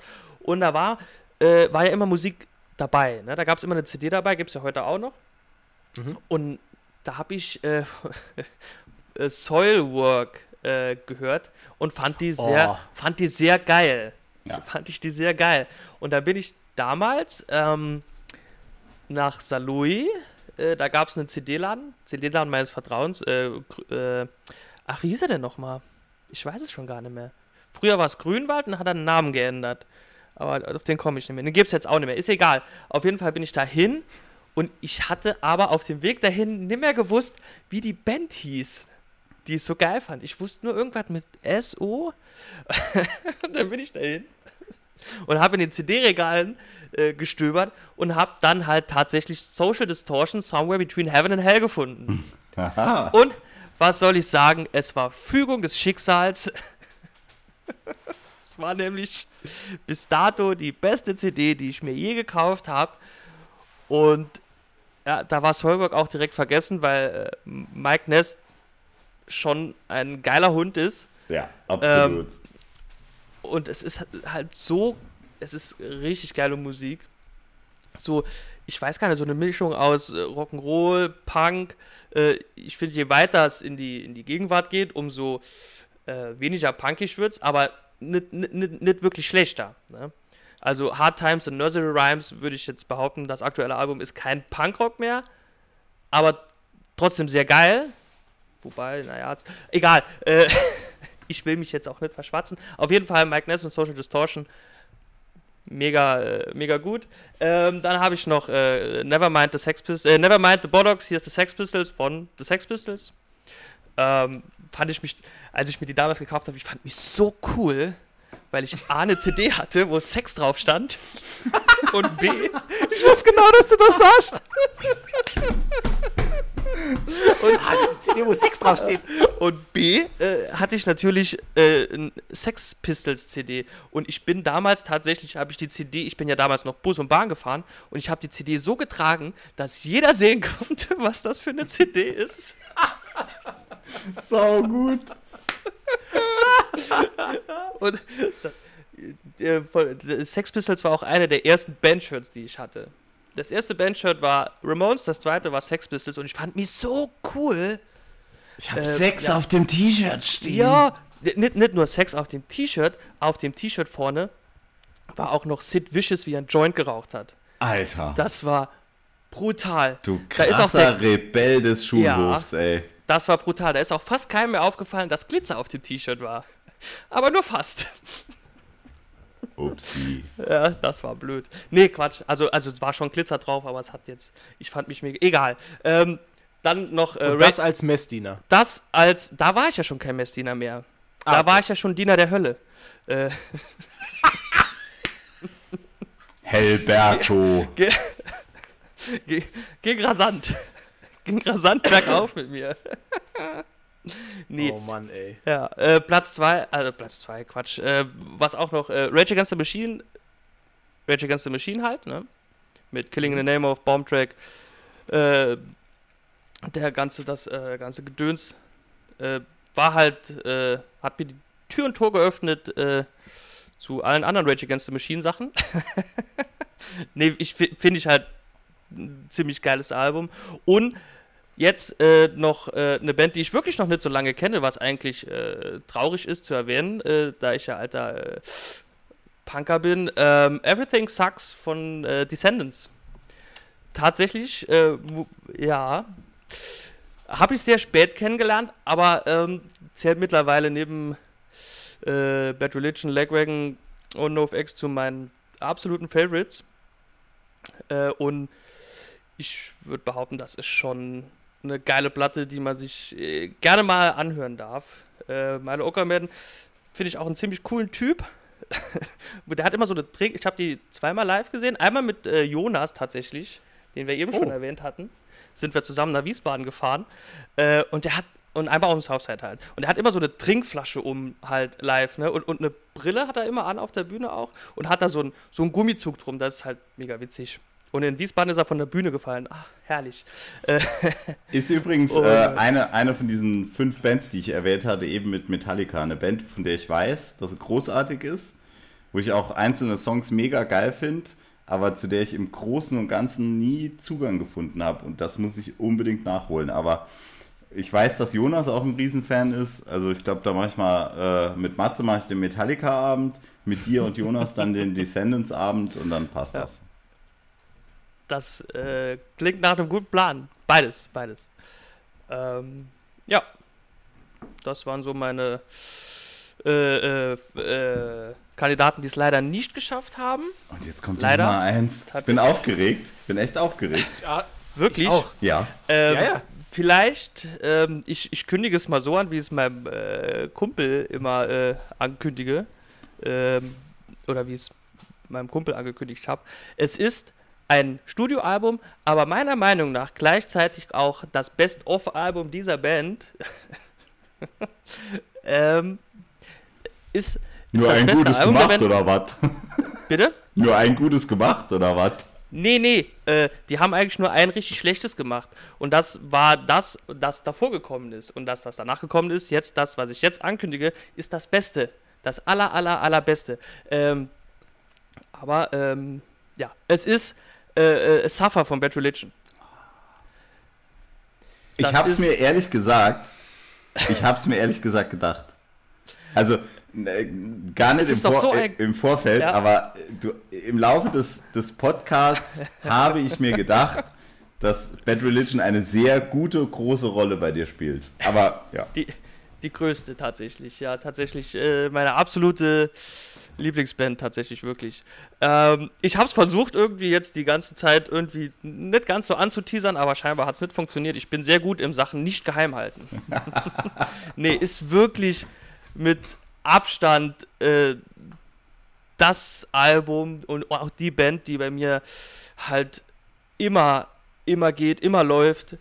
Ähm, wird auch nicht langweilig. Da kannst du wirklich von Anfang bis Ende jeden, jeden Song 20 Mal durchspielen, meiner Meinung nach halt, äh, ohne dass es langweilig wird. Es ist mega. Und äh, ich verbinde damit auch äh, viele schöne Erinnerungen. Und tatsächlich verbinde ich damit auch äh, meine allerersten äh, Magic-Spiele, Abende, Freitagabends tatsächlich, weil diese Platte immer in meinem Auto, also die CD quasi, Platte eher schlecht, immer im Auto gelaufen ist, als ich dann Richtung Laden gefahren bin, um dort zu spielen. Und noch heute, ist ungelogen, noch heute äh, assoziiere ich da immer äh, diese äh, Freitagabende im Laden, wenn ich die Platte höre, irgendwie so. Also es ist schon, äh, es gibt mir halt immer direkt ein gutes Gefühl, wenn, wenn ich das Cover nur sehe, ist schon, ach, ja, es ist, äh, ich, ich habe vorher äh, äh, nicht geahnt, dass, dass ein Album äh, so, so, so, so viel Impact auf einen haben kann. Also es ist wirklich, äh, ja, irgendwie, keine Ahnung, wenn ich das, äh, ich weiß nicht, es ist halt und die ist so gut, die ist so gut, ne? Und, und die hat mich die Band auch so, so lieben gelernt. Das ist unglaublich. Ich weiß, ich, die, die hatten äh, 2019, ne, 2018, 2018, ja, ist 88 rausgekommen. 2018 war die äh, 30 Jahre Suffer Tour und wir haben die äh, äh, halt ganz normales Konzert gespielt und die Zugabe war halt das ganze Suffer Album halt, ne? Geil. Boah, das, mega oh, geil. Das, also, ich habe Ja, das ist da, geil. also ich hätte ich hätt hunderte von Euro bezahlt dafür, ne? Waren halt nur 35, aber ist auch okay. war, ich, war ich zweimal hin. Das war so, das war so, das mit Abstand das geilste Konzert meines Lebens tatsächlich, damals in Saarbrücken. Das war, oh Gott. Ich war ganz alleine dort tatsächlich. Ähm, das, das war, äh, also es war nicht so geplant, eigentlich wollte ein Freund von mir mitgehen. Und der hat es aber nicht gepeilt, sich ein Ticket zu kaufen. Und als ich ihn dann, da hat er irgendwie gesagt, ah ja, dann, es wird ja nicht ausverkauft sein, kaufe ich morgen Abend an der Garage. Dann habe ich, hab ich gesagt, Digga, das ist seit Wochen ausverkauft. oh, oh, oh. Ähm, ja, da bin ich halt alleine, ich hatte trotzdem den Spaß meines Lebens. Ich habe vorne zwei, zwei äh, Spanier getroffen, die, die waren da irgendwie auf auch da gewesen. Es war me mega geil. Wir hatten zufällig dasselbe T-Shirt, dasselbe Bandshirt an von NoFX tatsächlich. Ähm, ich ziehe nämlich nie, das ist auch sehr wichtig zu erwähnen, ich ziehe nie ein Bandshirt der Band an, auf deren Konzert ich gehe. Ja, Niemals. Zu No Recht, go. weil das unfassbar uncool ist. Unfassbar affig. Ja, ganz schlimm. Man weiß ja auch, dass man die Band, dass jemand die Band gerne hört, weil man ist ja auf dem Konzert. Ja, ja, ja. Die einzigen, meiner Meinung nach, die einzigen beiden Bands oder die einzigen beiden, die das dürfen, das sind die Ramones, die durften das. Die haben das ja auch getan teilweise. Ja. Und Iron Maiden. Bei allen anderen ist es affig. Ja, absolut, absolut. Bandshirts von sich selbst zu tragen. Furchtbar, geht gar nicht. Also wir hatten tatsächlich auch intern bandmäßig eine Regel, dass das nur auf Tour erlaubt war, wenn dir nämlich die frischen T-Shirts ausgegangen sind. Dann haben wir mal Okay. auch, also wir haben es nie auf der Bühne gemacht, wir haben dann eher so das stinkige T-Shirt nebenhin gelegt und haben es dann wieder angezogen, wenn wir auf die Bühne gegangen sind. Und über Tag hattest du dann irgendwie aus, die aus der Merchbox so ein eigenes Shirt von der eigenen Band gegriffen, damit du nicht Ja. ganz nach Iltis riechst. Okay, das ist legitim. Aber ansonsten, wie gesagt, hauptsächlich, ja. Also aktive Bands dürfen es nur Iron Maiden, bin ich der Meinung. Ja, ja, ja. Das, äh, ja, wie gesagt. Nee, ist auch, wie gesagt, Queen, Queen dürften es in Originalbesetzung, aber ich glaube, selbst dafür wäre Freddy einfach zu cool. Der würde. der wäre der wär definitiv zu cool. ja, ja, Das definitiv. Die, äh, ja. Nee, also wie gesagt, Bad Religion Suffer mein Platz 1. Äh, All-Time Favorite. Wirklich guter, guter Platz 1. Ja, absolut, absolut. Absolut. Guter Einfach eine Platz geile Band. Ähm, Dieses, ja. bei Matze will ich was vorab sagen. Jetzt bin Ähm, ich gespannt. ich will nur sagen, ich habe eine Idee, was deine, dein Platz 1 sein könnte. ähm, und ich freue mich nachher, wenn ich Recht behalten sollte. Aber auch wenn ich Unrecht behalten sollte, ist es okay. Das will ich nur sagen. Was ist denn der Anfangsbuchstabe von der Band? Ein U. Das Ding ist, das gut, Ding ja, ist, wir haben uns mal, wir haben uns mal vor einem halben Jahr irgendwo, oder äh, kann auch schon ein Jahr her sein, haben wir uns mal über Musik unterhalten und da hast du mir gesagt, dass es eine Band gibt, die extrem wichtig für dich ist. Und äh, das habe ich mir behalten. Obwohl ich jetzt dieses Jahr 40 werde, behalte ich mir auch manche Sachen. Aber jetzt legen wir los. Mach mal. Erstmal Aber pass auf. Honorable Mentions. Honorable Mentions. Also meine Honorable Mentions, ich gehe auch schnell durch. Ich habe auch fünf Stück. Äh, einmal ist äh, Misfits, American Psycho. Oh ja. Ist Ja. ja einfach nur super geil. Habe ich vergessen. Brauch, brauchen wir auch nicht mehr viel drüber zu sagen. Ähm, eines meiner absoluten Lieblingslieder von Misfits ist da drauf. Dig Up Her Bones ist Mhm. e- eines meiner absoluten Lieblingssongs. Ähm, Vor allem dann eine 5 auf der Danzig-Skala. Ja, ja, ja, stimmt. Stimmt. Äh, dann nächstes ist äh, Korn, Follow the Leader. Oh, fuck ja. Ist halt auch, ja, ist halt auch, ja, war eigentlich auch in meinen Top 5 drin anstelle von Fishmob. Aber ich habe gedacht, die, die muss ich aufgrund von der emotionalen Bindung halt auf die 5 nehmen. Ansonsten, das ist austauschbar, aber ja, es ist eigentlich eine Top 10, ist ja egal. Auf jeden Fall, Korn, Follow the Leader ist äh, in meinen Augen auch ein Meilenstein der Musikgeschichte, genreübergreifend. Das ist einfach, ja, das ist so. Ähm, nächstes ist die Ärzte, nach uns die Sinnflut live, äh, weil dieses Album mich überhaupt erst zu den Ärzten gebracht hat. Das war lustigerweise das erste Ärztealbum, das ich gehört habe und dann halt gerade äh, das mit den quasi Greatest Hits. Ähm, deswegen, das hat mich dann direkt so reingezogen. Ähm, das nächste, was ich auf meiner Liste habe, ist äh, Outlands d'Amour von The Police. Ähm, weil, und da muss ich jetzt wieder ein bisschen weiter ausholen, ähm, ich bin ein riesen Fan von The Police, aufgrund der Tatsache, dass ich ein riesen Fan bin von Stuart Copeland. Das ist der Drummer. Ja. Ich bin der Meinung, Stuart Copeland ist ein Visionär, was das Schlagzeug angeht. Und ich habe, äh, es hört sich jetzt vielleicht ein bisschen komisch an. Also, ich will nochmal deutlich darauf hinweisen, dass ich äh, kein Schlagzeug spielen kann. Aber ich habe schon zweimal die Stuart Copeland Masterclass mitgemacht. Und das ist kein Witz. Also ich bin quasi. Oh, geil. Ah, sehr schön.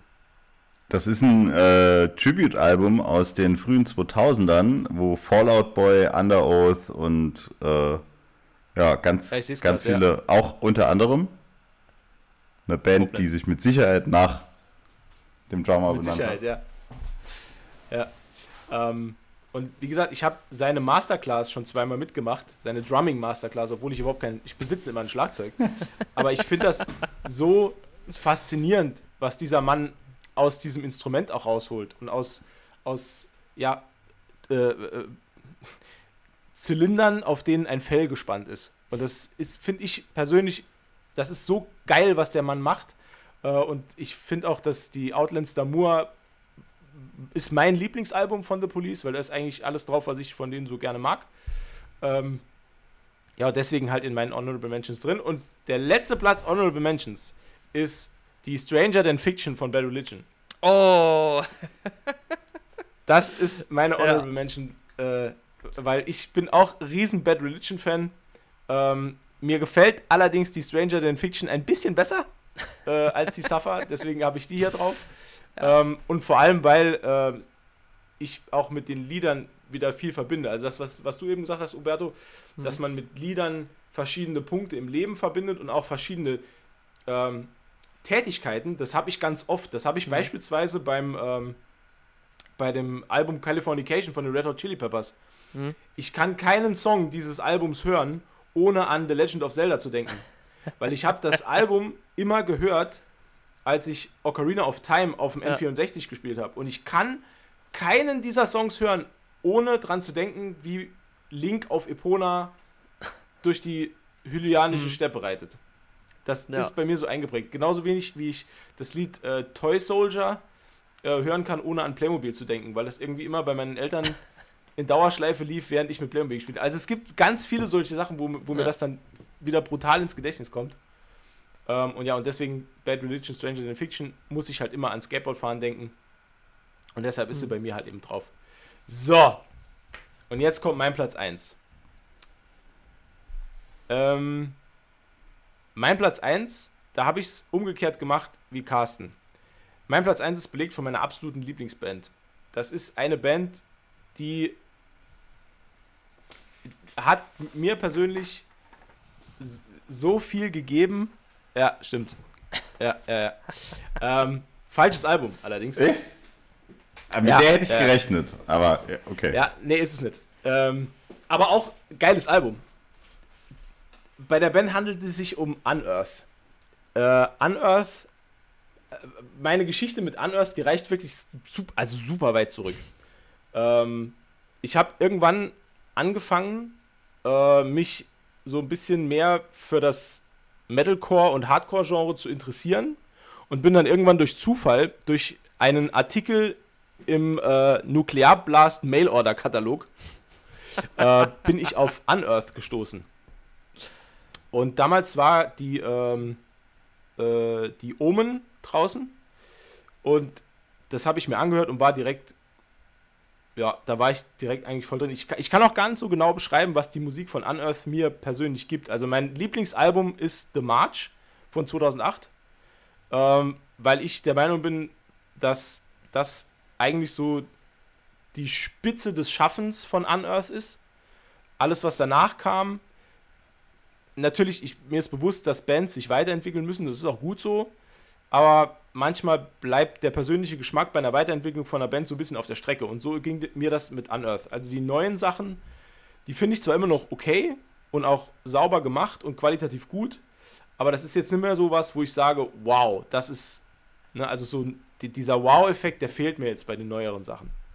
Ähm, aber mit The March damals, das war das Album, ich glaube, das habe ich tagelang, vielleicht sogar wochenlang auf Dauerschleife gehört. Ich weiß überhaupt nicht, ne, also Crow Killer ist immer noch eines meiner, meiner liebsten Songs.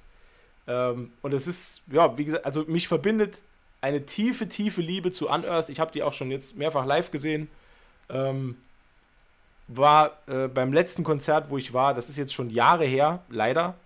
Ähm, da haben die auch in Saarbrücken in der Garage gespielt und da waren nur fünf Leute da oder so. Was? Also es waren so wenig Leute, dass Ken Susi irgendwann ins, äh, ins Publikum gegangen ist, hat dort Gitarre gespielt. Also der stand halt einen Meter neben mir und hat halt Gitarre gespielt. Und das sind halt Das alles cool. Erlebnisse, das werde ich in meinem Leben nie vergessen. Ähm, und ich, ja, ja, ich, das ist einfach mein, meine absolute Lieblingsband. Ich weiß auch nicht genau, was ich jetzt noch so viel drüber sagen muss, brauche ich auch gar nicht. Ähm, das ist mein Platz 1, äh, Unearth. Ist eigentlich aber auch, Weiß, wenn ich jetzt drüber nachdenke, das ist eigentlich auch austauschbar, weil äh, ich finde so viele Sachen von denen so, so super. Das ist ein Album zu nennen, ist halt eigentlich super schwer. Aber ja, nee, The March.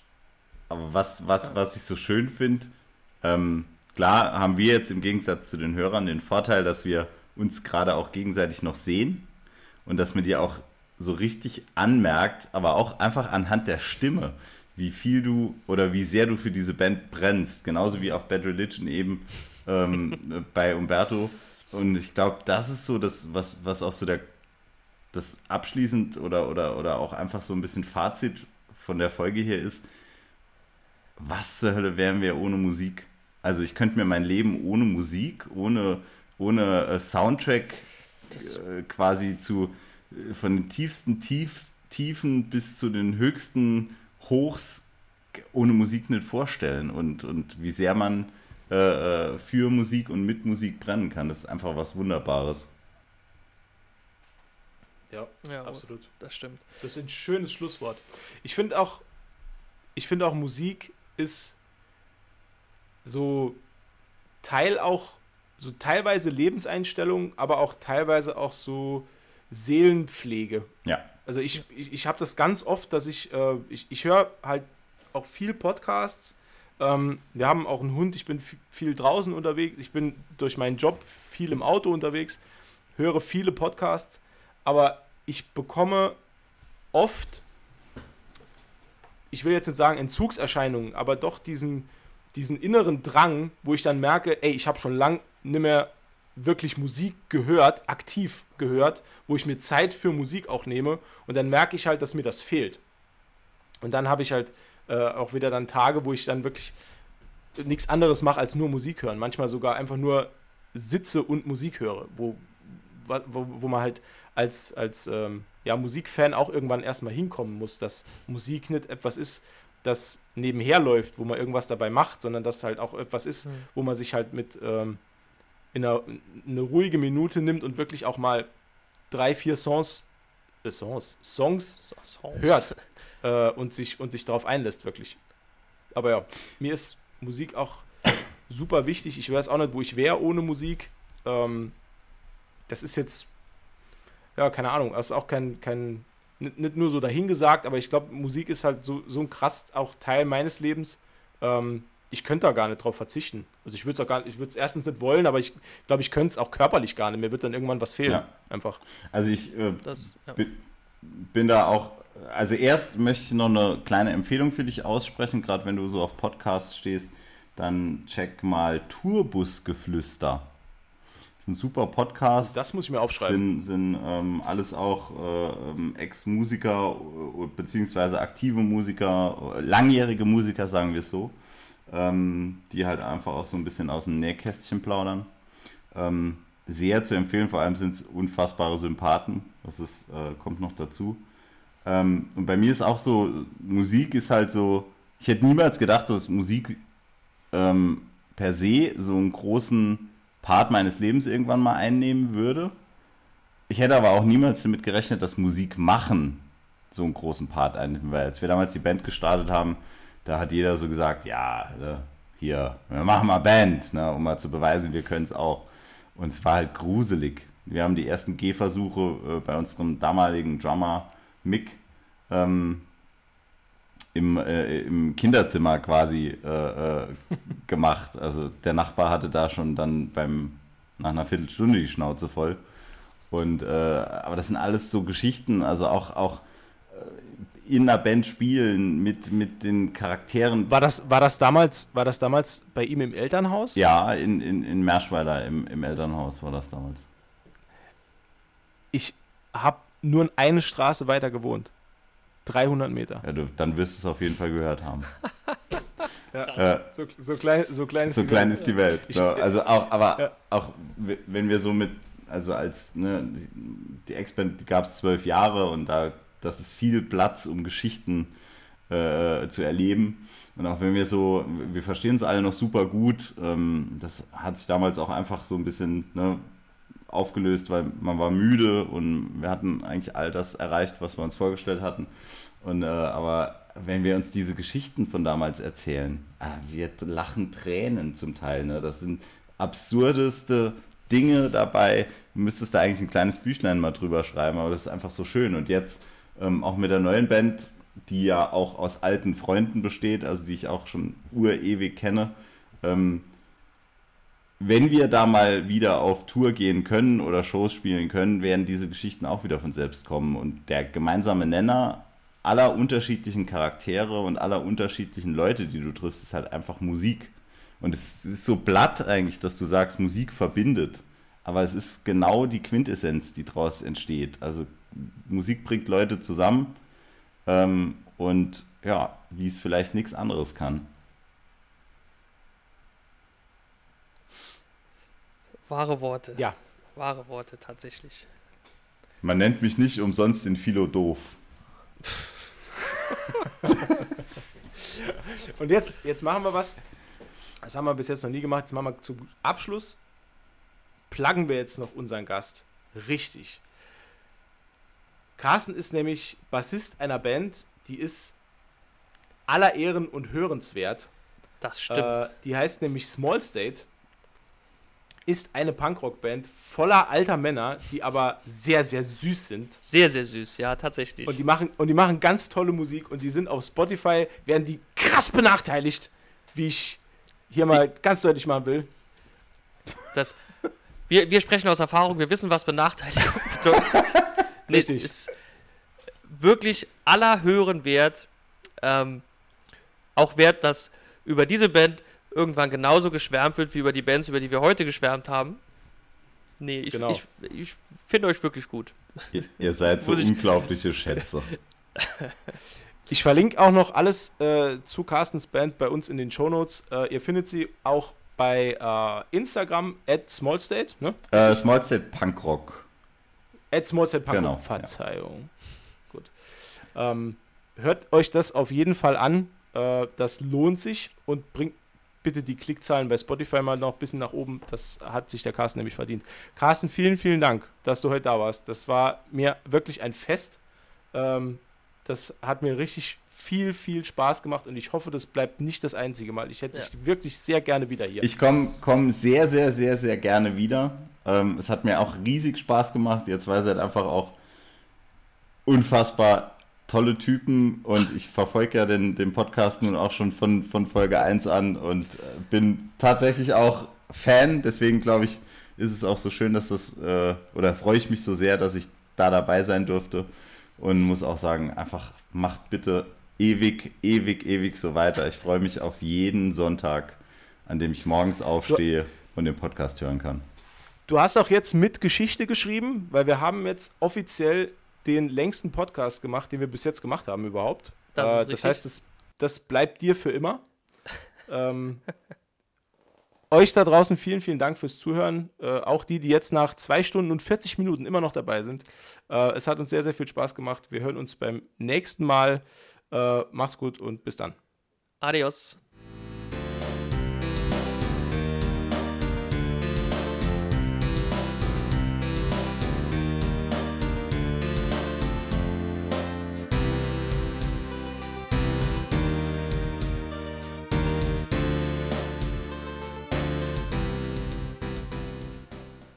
So, dann drücke ich jetzt mal auf Stopp.